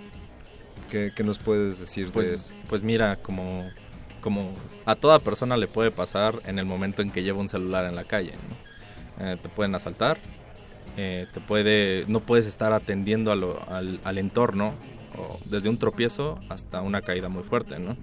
Eh, referente a toda esta información que estuvo corriendo durante el furor de Pokémon Go, de que alguien encontró un muerto y, y todo este tipo de situaciones, eh, son, siento que son noticias muy amarillistas, ¿no? Porque gente que choca, gente que se mata con un celular en el carro, es muchísimo más por Facebook o por WhatsApp que por un juego, honestamente. El caso de la señora que iba escuchando I'm Happy y por postear su foto, porque era la canción que más le gustaba, se mató. O sea, no. El, el- vuelvo, vuelvo a lo mismo. El equipo o la tecnología no es el culpable, sino el usuario de la misma tecnología, que le da un mal uso en el momento inadecuado. Este es el error. Y retomando rápido lo que me comentabas de los datos, Pokémon no accede a ninguno de tus datos. A ninguno. Solo accede al GPS y a tu ubicación. Ya, nada más. Nada No más. accede a ninguna de tus... eh, eso pasaba si tú descargabas la aplicación, eh, no ilegalmente, pero sí la aplicación desde una APK, que es una, un servidor externo que te da la aplicación y te da ingreso a las mismas, pero no es totalmente de Nintendo, ¿no? es, es- ahí sí había riesgo.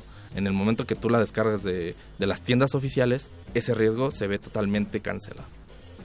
Claro, y bueno, está esto de, puedo asociar por un lado tu ubicación a los otros datos que puedo obtener de otras partes de, de tu teléfono, pues ya ahí está el Big Data trabajando para conocernos a todos.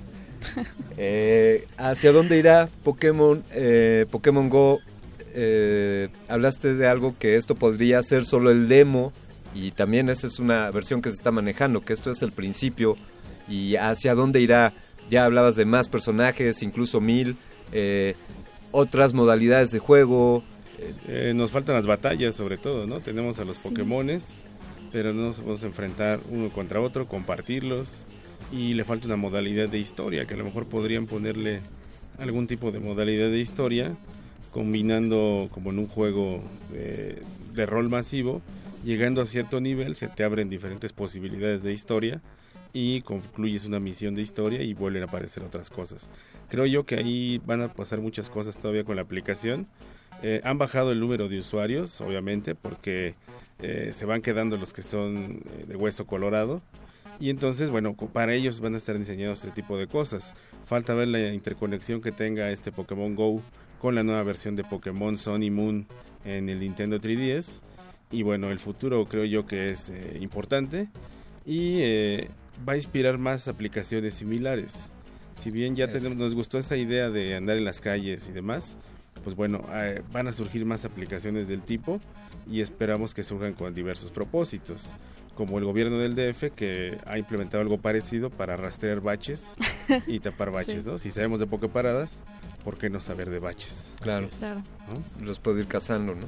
Los vas cazando y los vas, Vas cazando los baches y ahí les das banderita para que vayan y los tapen. Sí, de hecho, ya estaba, ya estaba implementada esa idea, pero es solo en las avenidas demo principales. Ah. Solo en las avenidas principales. Sí, bueno, eh, pero sin duda pone un antecedente, ¿no? Es decir, si el gobierno de la Ciudad de México está logrando esto con los baches o no, eh, ya lo lograrán o no, quién sabe, y habrá otras marcas y habrá otros proyectos. Claro. Sin duda el referente está ya planteado por, por Niantic, de Nintendo y, y Google, el Pokémon Go, esta aplicación que te hace salir a caminar para ir recolectando las recompensas. Así esencialmente.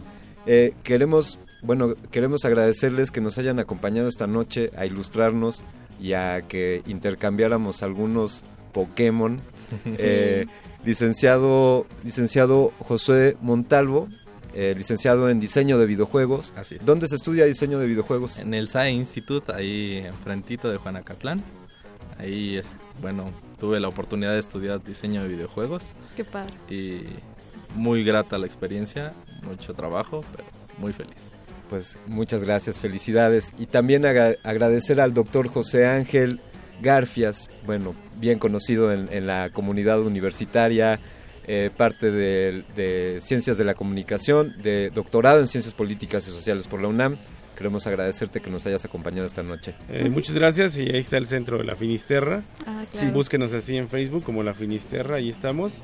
Y sobre Pokémon tenemos todavía una conferencia más de un siglo que estuvimos dando. Próximo 18 de octubre en la sala Lucio Mendieta de la facultad a la una de la tarde. Una conferencia donde hablaremos de Pokémon Transmedia.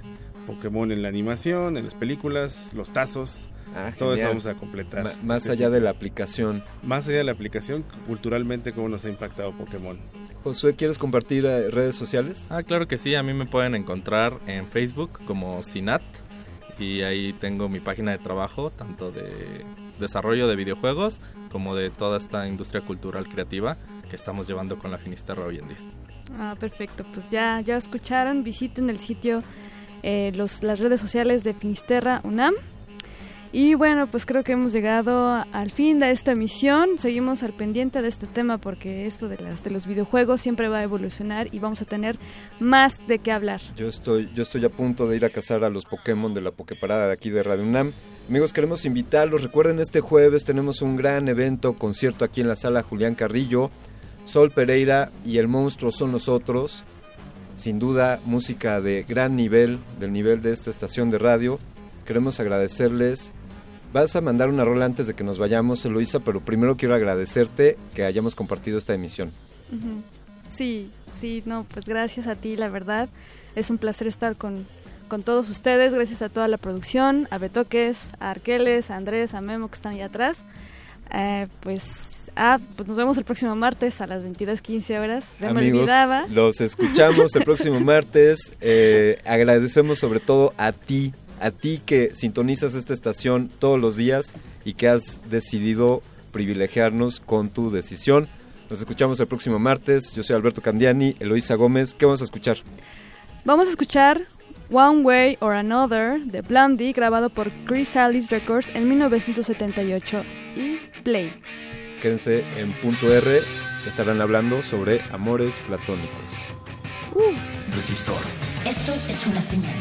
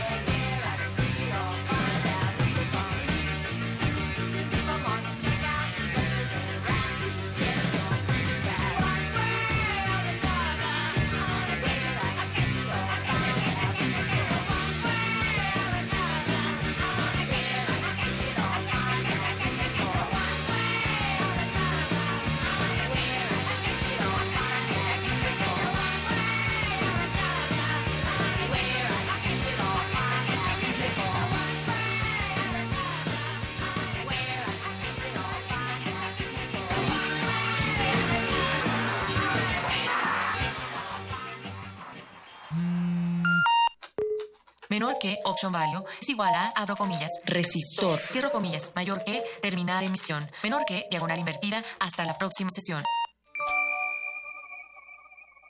Resistencia modulada.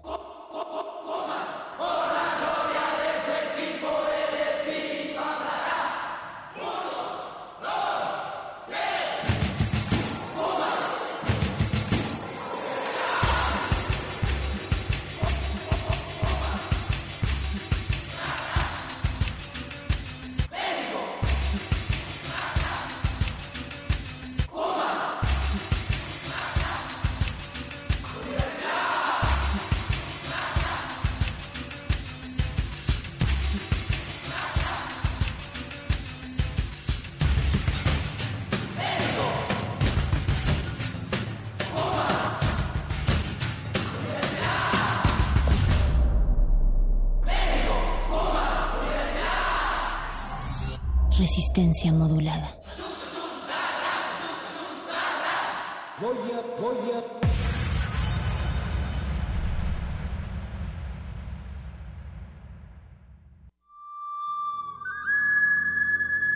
Busquen el lugar en donde encuentren un puma devorando una radio y ahí fundarán una revista radiofónica. Resistencia Modulada celebra sus primeros dos años al aire con una nueva iniciativa para tus oídos. Partido Resistencia. Nosotros no te vamos a mentir. No tenemos experiencia política, por lo tanto no nos hemos corrompido. Ninguno de nosotros tiene casas millonarias. De hecho, apenas si tenemos casa. No es nuestra intención regular tus compromisos emocionales, porque YOLO. No te vamos a regalar tortas porque preferimos comérnoslas. No te vamos a regalar gorras porque... Pues porque ya nadie usa gorras.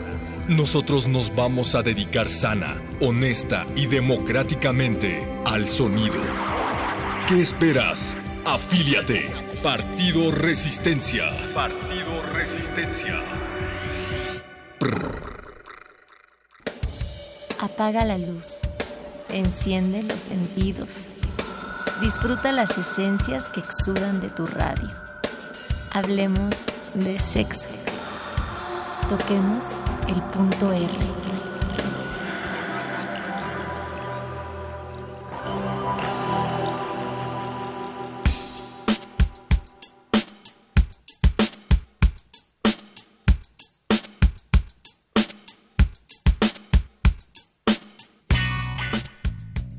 Ella es hermosa, inteligente, sensible, sensitiva, le gusta la poesía, es muy risueña, nunca se enoja, escucha todos los días resistencia modulada, a todos los ha excepto a mí. Es que ella está completamente enamorada de mí. Lo único malo es que ella no existe. Él es callado, tímido, inocente y tiene la mirada. Tiene el físico de un clavadista italiano, está clavado conmigo. Es una especie de artista, comediante, ninja, actor de cine. Él sabe que me gusta, cómo me gusta y hasta dónde me gusta. Todo me gusta de él. Bueno, casi todo. Lástima que no existe. Esto es el punto R. Queremos saber qué tanto idealizas a tu pareja. El punto R.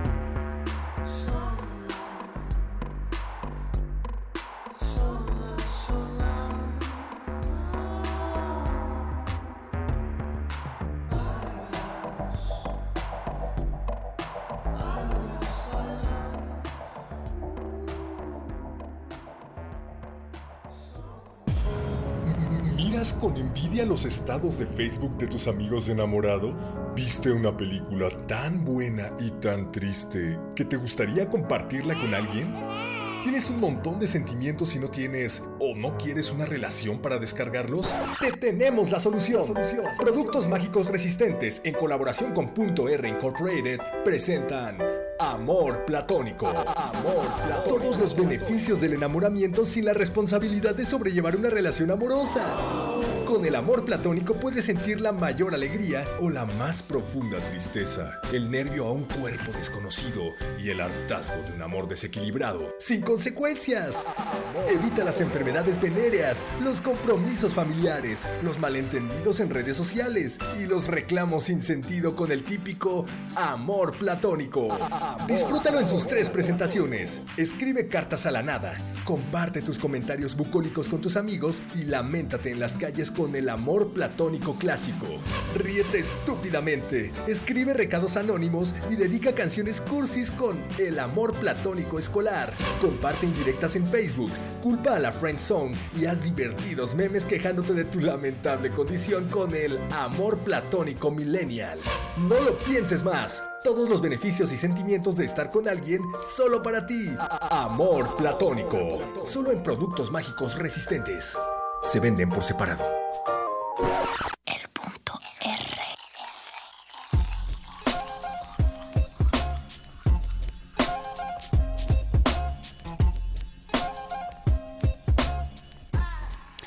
Esto es el punto R del 20 de septiembre. Tenemos un tema escabroso y un tema que a todos nos atañe porque todos somos, también tu resistencia, todos somos el amor platónico de alguien y todos tenemos un amor platónico. El tema es amor platónico y amor platánico. Esa, ese momento en que el amor platónico se cristaliza, se- o más bien se descristaliza, se vuelve verdadero y nosotros Tal vez en este punto R vamos a descubrir cómo se pasa de un amor platónico a un amor platánico. Mónica Sorrosa. Así es, Luis. Bienvenidos a todos y todas al punto R, el programa de resistencia modulada que recuerda que enamorarse también es resistir en algunas ocasiones en esta ciudad tan ajetreada.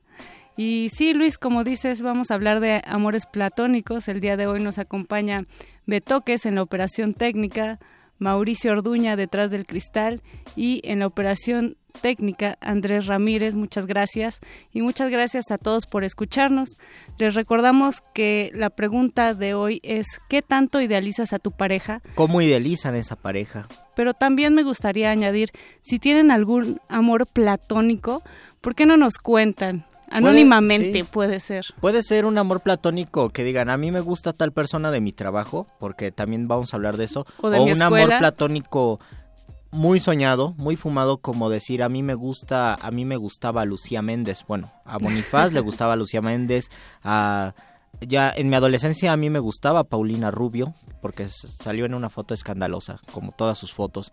Todos tenemos un- una Paulina Rubio en nuestro corazón, algunos le llaman Lucía Méndez, otros le llaman Shakira, otros le llaman Juan Gabriel, pero todos tenemos un amor platónico y queremos saber cuál es tu amor platónico. Tenemos redes sociales, Twitter, arroba R modulada, Facebook, Resistencia modulada. O eh, también estamos en la línea con el 55 36 43 39. Llámenos, ¿por qué no? Hacer una Una confesión telefónica estaría muy muy padre. Mientras tanto, tenemos un invitado de lujo en esta cabina del punto R. Queremos hablar de amor platónico, queremos saber por qué platónico y qué tiene que ver con Platón. ¿Y qué Platón, tanto se ha tergiversado, Luis, el término? Ajá, el amor platónico de Platón era Sócrates o el amor platónico de Aristóteles era Platón. Nosotros no sabemos, pero tenemos un especialista en eso, es el doctor Arqueles. Doctor Saludos, Arqueles. Luis. Saludos. Mónica. Esta Qué- cabina está iluminada. Qué increíble en este encontrarlo, doctor Arqueles, en Fuera la cabina del, fuera del muerde lenguas. Tenemos muchas dudas, doctor Arqueles. Queremos saber qué es un amor platónico y qué tiene que ver con Platón. Bueno, la distinción es la siguiente y es muy sencilla. El uso común que se le ha dado al término amor platónico tiene que ver con la idea de un amor no correspondido o imposible. Sin embargo, el sentido del amor platónico en el carácter filosófico no tiene nada que ver con esto de la imposibilidad del amor. Eso fue algo que salió después entonces, digamos. Sí, fue una reinterpretación y una malinterpretación Ah, del término. Porque propiamente el concepto amor platónico tiene que ver, sí, con la idealización, pero con la idealización en términos filosóficos. ¿Qué quiere decir esto? Para Platón existen dos tipos de mundo. El mundo material, que es en el que estamos nosotros existiendo en este instante corporalmente, y el mundo de las ideas o el mundo del, del conocimiento y de los conceptos. sí. Y para Platón, las tres cosas que debe de buscar el hombre conocer son el bien, la verdad y la belleza. La verdad del bien y la, y la belleza del mundo de las ideas. Exactamente, porque la verdad, el bien y la belleza del mundo material son insuficientes para conocer la realidad como es. Esa realidad tal y como es solo existe según Platón en el mundo de las ideas. Y entonces el amor platónico es una especie de motivación o de impulso para conocer la belleza en sí, la belleza como idea, como un concepto abstracto. No tiene nada que ver con imposibilidad o con un amor no correspondido. Es decir, por más que sea Shakira, por más que sea Britney, la que nos guste, o por más que sea Paulina Rubio en mi caso, sigue siendo mundo mundo físico, mundo tangible y por lo tanto no es el mundo idealizado, el mundo de las ideas. Lo que pasa es que es una especie de escalera, Luis. Lo que ocurre es que la orientación hacia esta belleza en sí tiene que ver con un proceso que está graduado y que nos va a llevar de esa belleza material que podrías encontrar en cualquiera de estas figuras de la cultura pop hacia algo que ni siquiera tendría una forma material, que sería la belleza como idea. Es decir, doctor, que el amor platónico es algo abstracto y el amor como lo vivimos en la actualidad es algo pues físico. Sí, de hecho, de hecho esa sería una de las problemáticas más directas de la postura de Platón. Eh, el enfoque que le damos nosotros al amor respecto a la materia, a la carne y sobre todo al, al sexo tendría nada que ver con la idea del amor platónico en tanto acercamiento a la belleza en sí y a la estructura de las ideas, a este mundo de conceptos que nos va a permitir entender mejor el otro mundo material. Y sin embargo ahora se piensa en el amor platónico como el amor imposible, alguien que no nos va a hacer caso nunca. Pero también hay otro concepto platónico que nos acerca a la idea del amor imposible, que es el mito del andrógino, ¿no? Nosotros estamos separados, estamos buscando a nuestra media naranja y tal vez por eso idealizamos a alguien porque pensamos que también tiene que ver con Platón, pensamos que el otro nos va a completar. De hecho, en el origen lo que se buscaría sí sería completar, porque el mito del andrógino que cuenta eh, Sócrates, eh, Ah, escrito por Platón, Sí. eh, básicamente lo que narra es precisamente que los seres humanos no eran seres humanos, sino andróginos antes, eran una especie de esfera conformada por dos eh, individuos y estos individuos, por ser demasiado arrogantes, fueron cortados a la mitad eh, por los dioses y entonces vivían muy tristes porque cuando se abrazaban ya ni siquiera podían reproducirse. Oh. Entonces los dioses tuvieron lástima de nosotros los mortales y colocaron nuestro sexo al frente de nuestro cuerpo y permitieron que mediante los abrazos volviéramos a ser una especie de naranja completa. Sin embargo, justo ahí está el detalle, y tiene de nuevo que ver con esta aspiración de seguir subiendo las escaleras para alcanzar la belleza en sí. Finalmente, buscar una media naranja es tener ese ideal y esa motivación de alcanzar un estado de belleza o una contemplación de la belleza, en este caso en otra persona. Pero como decíamos en términos graduales, primero tal vez esa persona nos dé la apariencia de la belleza y poco a poco alcancemos la belleza como idea a través de esa persona. Eso sí es posible. Lo, lo complicado allí sería pensar que nosotros idealizamos a una persona no por la persona en sí, no por un nombre, unos apellidos, un ser humano, una anatomía, sino por lo que esa persona va a provocar en nosotros y entonces es más o menos una especie de...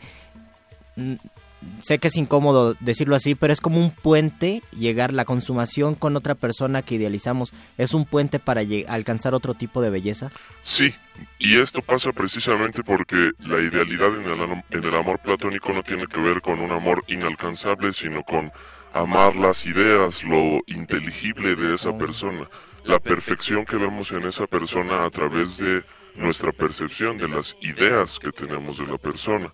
No tiene en absoluto un elemento sexual, más bien el auténtico amor para Platón tiene que ver con dirigirse a una persona y hacia, y una esencia contenida en esa persona. ¿Cuál es esa esencia? Su belleza, precisamente. O sea, doctor, que hemos vivido equivocados todo este tiempo, que los medios de comunicación nos han dicho que debemos amar y- e idealizar a Paulina Rubio y a Britney. Es decir, que en realidad lo que deberíamos de ver en las personas es la sustancia. eh, Eso que, que es esencial en ellas es, es tan bonito como conocer a una persona y descubrir que es única eh, y diferente a cualquier otra. No tiene que ver con que sea muy bella o, o con que la veamos y sea nuestro, nuestro amor inalcanzable. Es un amor alcanzable en tanto que, curiosamente, nosotros somos los que producimos esa idea de amor hacia la otra persona. de repente nos olvidamos de esto y pues la pasamos bastante mal porque hay dos cuestiones.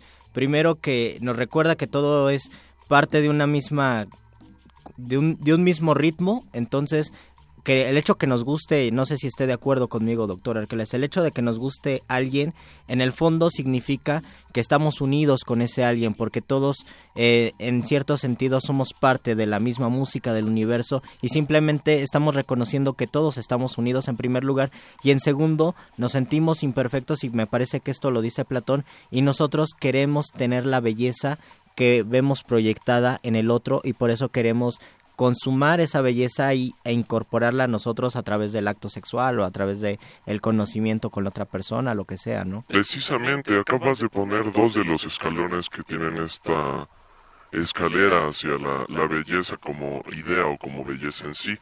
Necesitamos, sí, de experimentar la belleza en las apariencias y en los cuerpos y en nuestro físico, pero Platón diría que también necesitamos conocer las ideas que nos hacen sentir felices, que nos hacen sentir esa belleza que está contenida, como bien dices, ya en nosotros, pero que se refleja en los que están afuera de nosotros mismos. Interesante, creo que Paulina Rubio ya no me gusta tanto viéndolo de esa manera.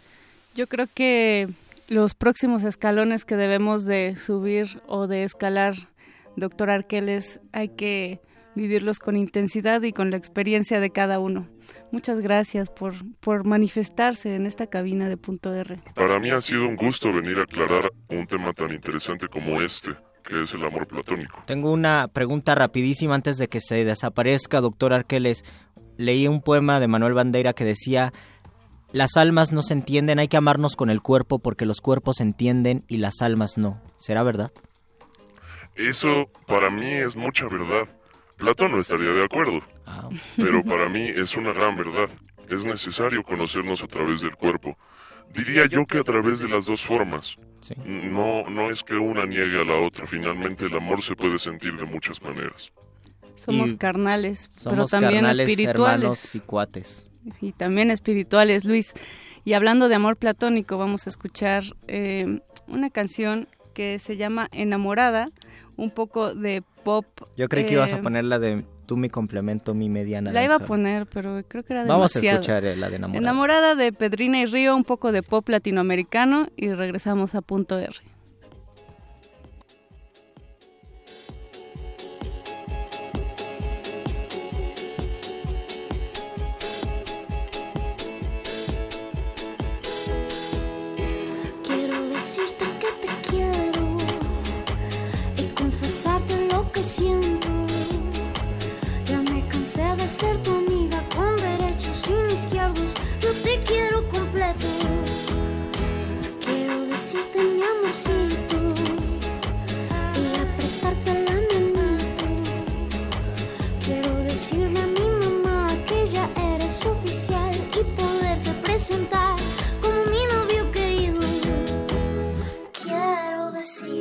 estoy tan firme como la parte anterior del maxilar superior que por ti arrastro la ala que me tienes trastornada y muy enamorada.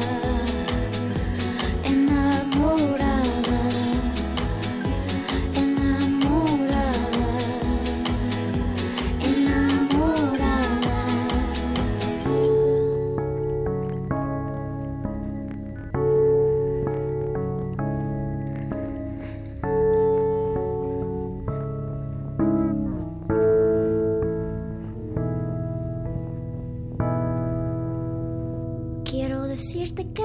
Quiero, que yo por ti voy muy en serio. Ya me he pensado presentar con un anillo a tu papá, tu mano no podrá negar. Quiero tenerte apretadito y darte muchos, muchos picos. Pero lo quiero hacer sin miedo porque yo siento que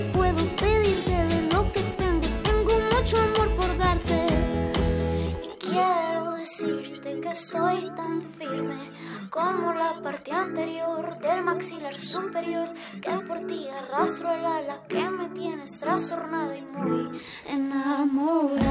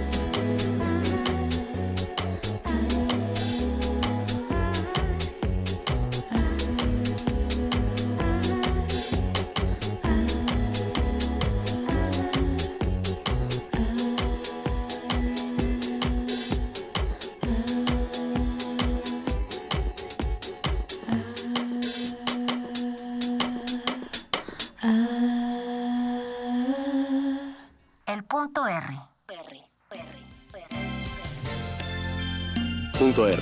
Punto R. Radio Sutra. Radio Sutra. Amor platónico. Amor platónico.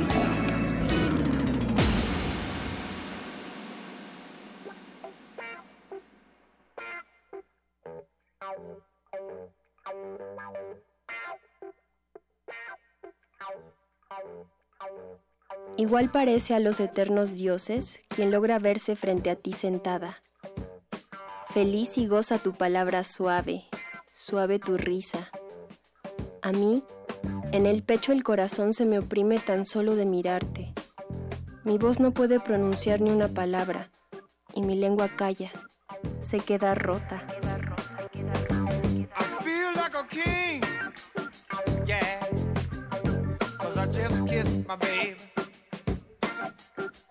Se escurre un fuego sutil dentro de mi cuerpo todo.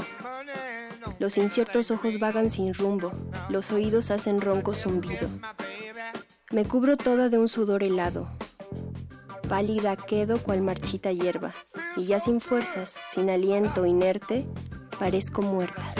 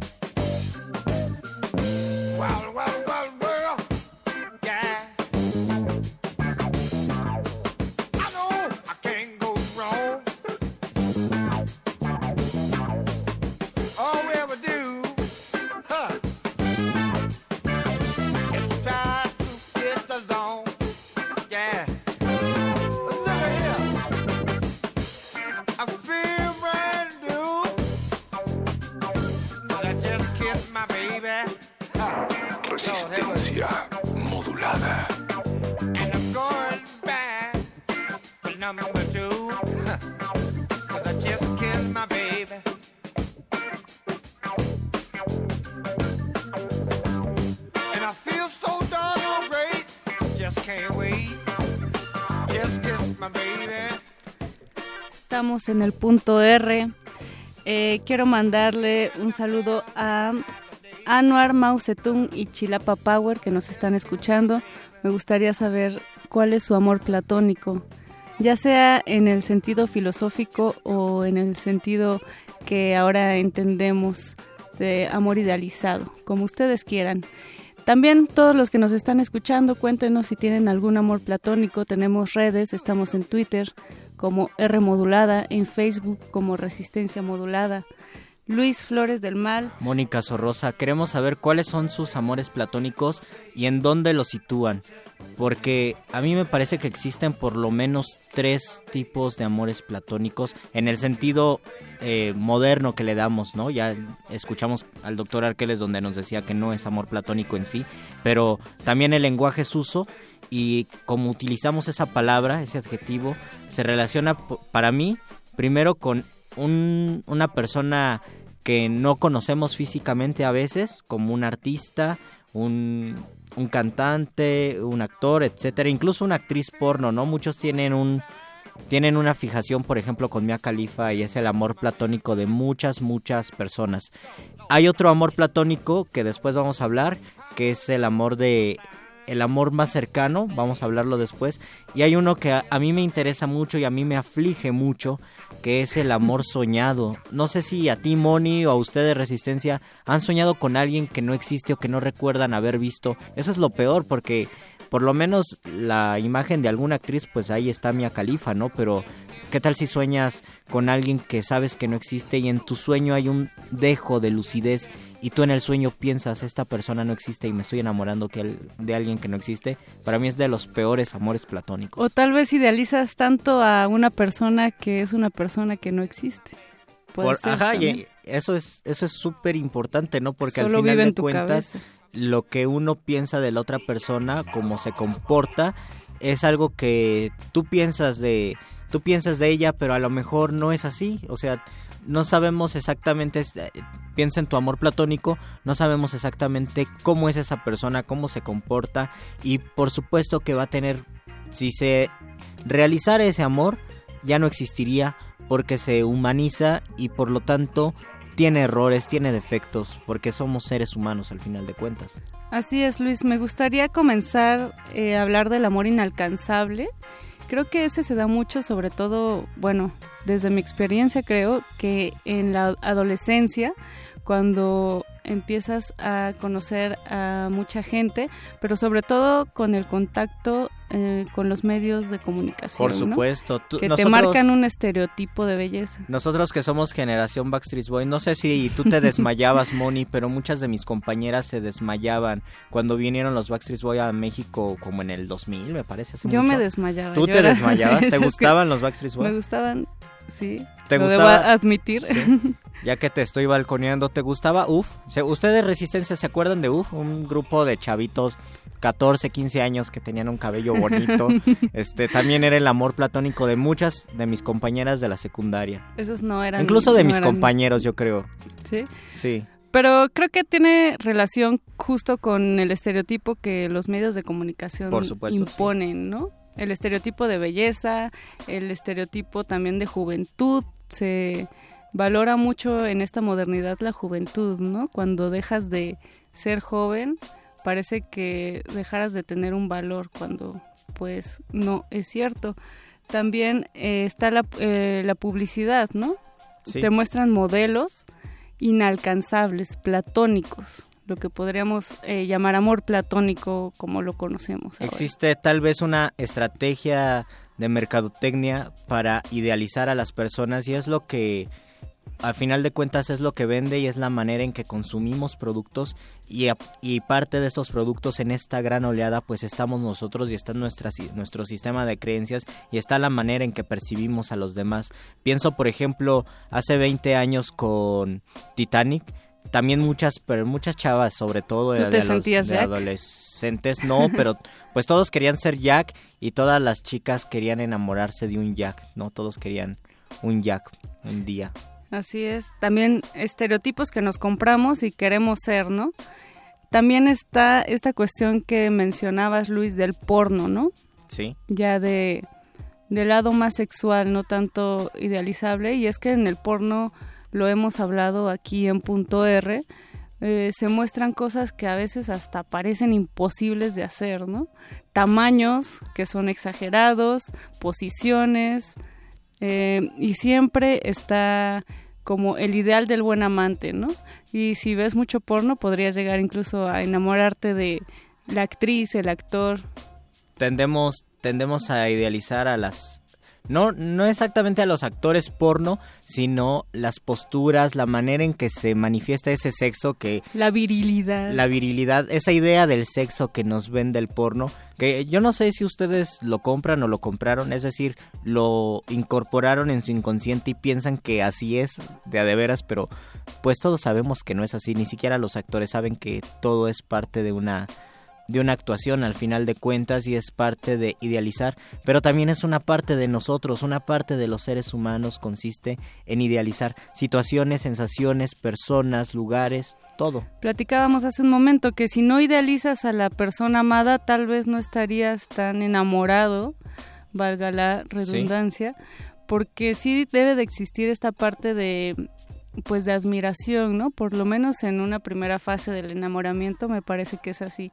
Tú ves a alguien y no es cualquier persona, no es un ser humano promedio, es alguien que tiene cualidades, eh, que, que físicamente es mucho más atractivo para ti, que es más que los demás, es ideal para ti. Y pues de ahí viene todo un sistema de pensamientos desde, bueno, desde el tiempo de Platón, pero que se acentúa o que toma una, una consistencia profunda, digamos, en, en el romanticismo. Siempre pensamos en personas que de alguna manera alcanzan los poetas, los músicos, y cuando tocan esa belleza dicen, estoy a punto de destruir algo que no existe, porque parte del amor que viene desde antes del amor cortés consiste, y lo decía Octavio Paz, en consumar y en consumir. Cuando nosotros llegamos con la persona idealizada y tocamos a esa persona idealizada, automáticamente se destruye. Otro poeta, Jorge Enrique Adum, decía, lo que no puede ser porque si fuera, no sería.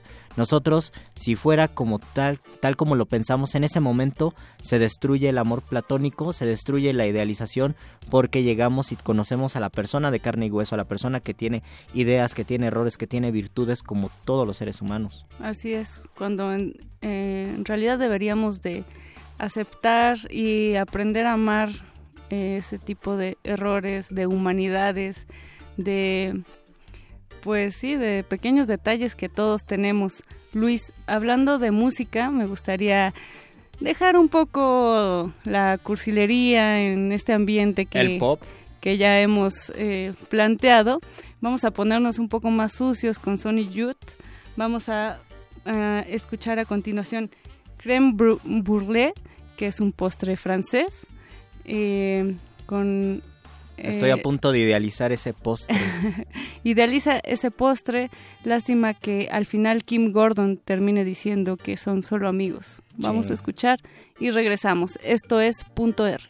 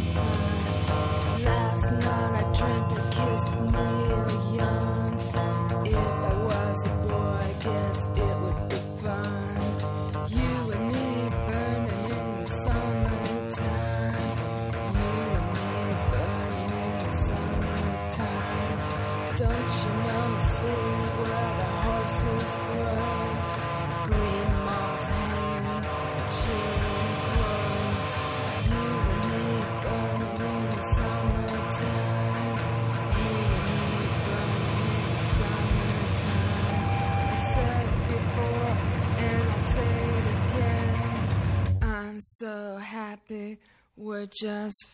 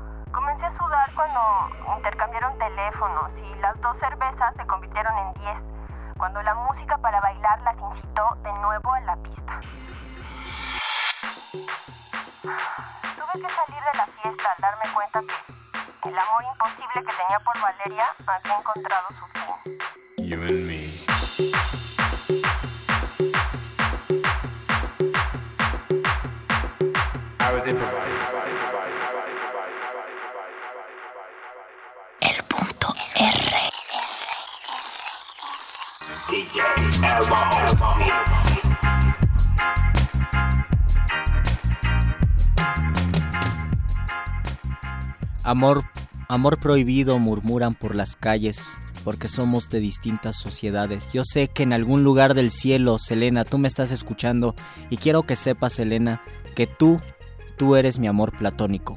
Tenemos Twitter, arroba R modulada, nos dice Nava, el mío es Steve Rogers, eh, Capitán América, supongo, el personaje, ah, por supuesto, sí. Es, es muy buena elección ese amor platónico. Yo siento que es, pues, así como es el personaje, muy aguantador el, el muchacho.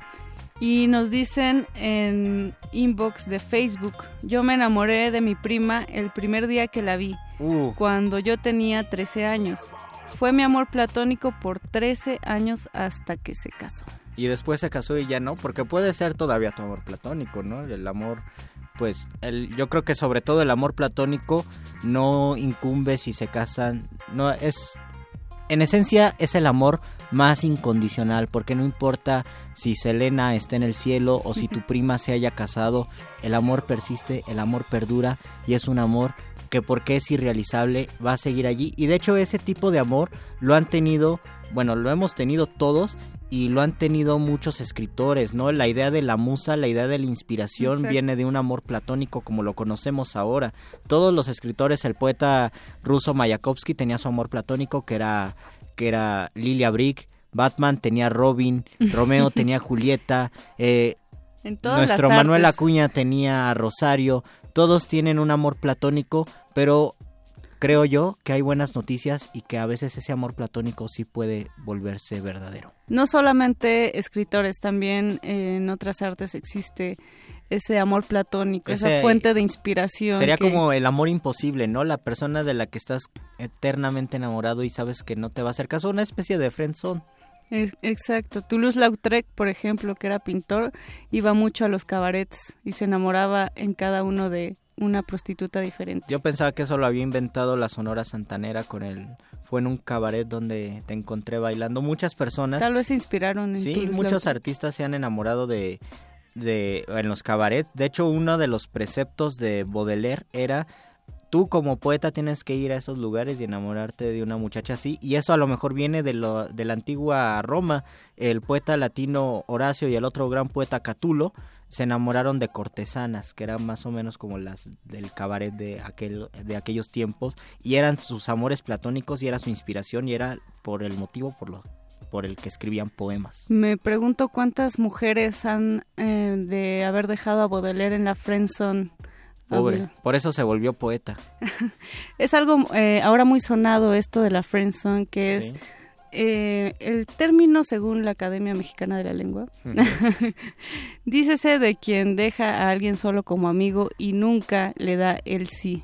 Pero que nunca le dé el sí y además ocupa al amigo para que haga cosas. Por ejemplo, Moni, si tú me frienzonearas, yo tendría que escribir tu tesis, ¿no? Porque dices, Por ah, pues porque quiere. Entonces, creo que la friendzone es el amor platónico práctico, ya que tú estás enamorada de mí, voy a ocupar eso a mi provecho, pero nunca te voy a hacer caso. Qué triste. Salgan de la friendzone. Más bien olvídense de la friendzone porque uno nunca sale de allí. O sean claros desde un principio. ¿Sabes que No me gustas, seamos amigos. Y si el otro no quiere, pues que diga, no, gracias. Luis Flores, a mí me gustaría ir concluyendo este punto R con unas palabras de Plotino, que es filósofo igual que Platón, pero posterior, que dice, "Ta- hay, existen tantas ideas como individuos, es decir, que todos, todas estas ideas nos hacen diferentes, todos los individuos somos Y diferentes. por lo tanto está bien idealizar porque idealizamos cada quien a nuestro modo, ¿no?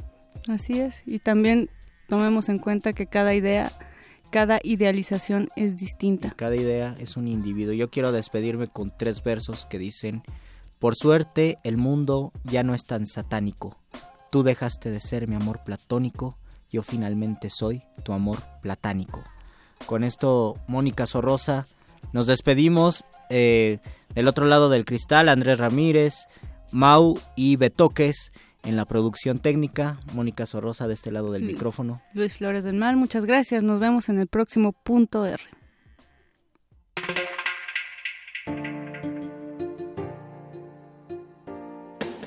veces es necesario parar,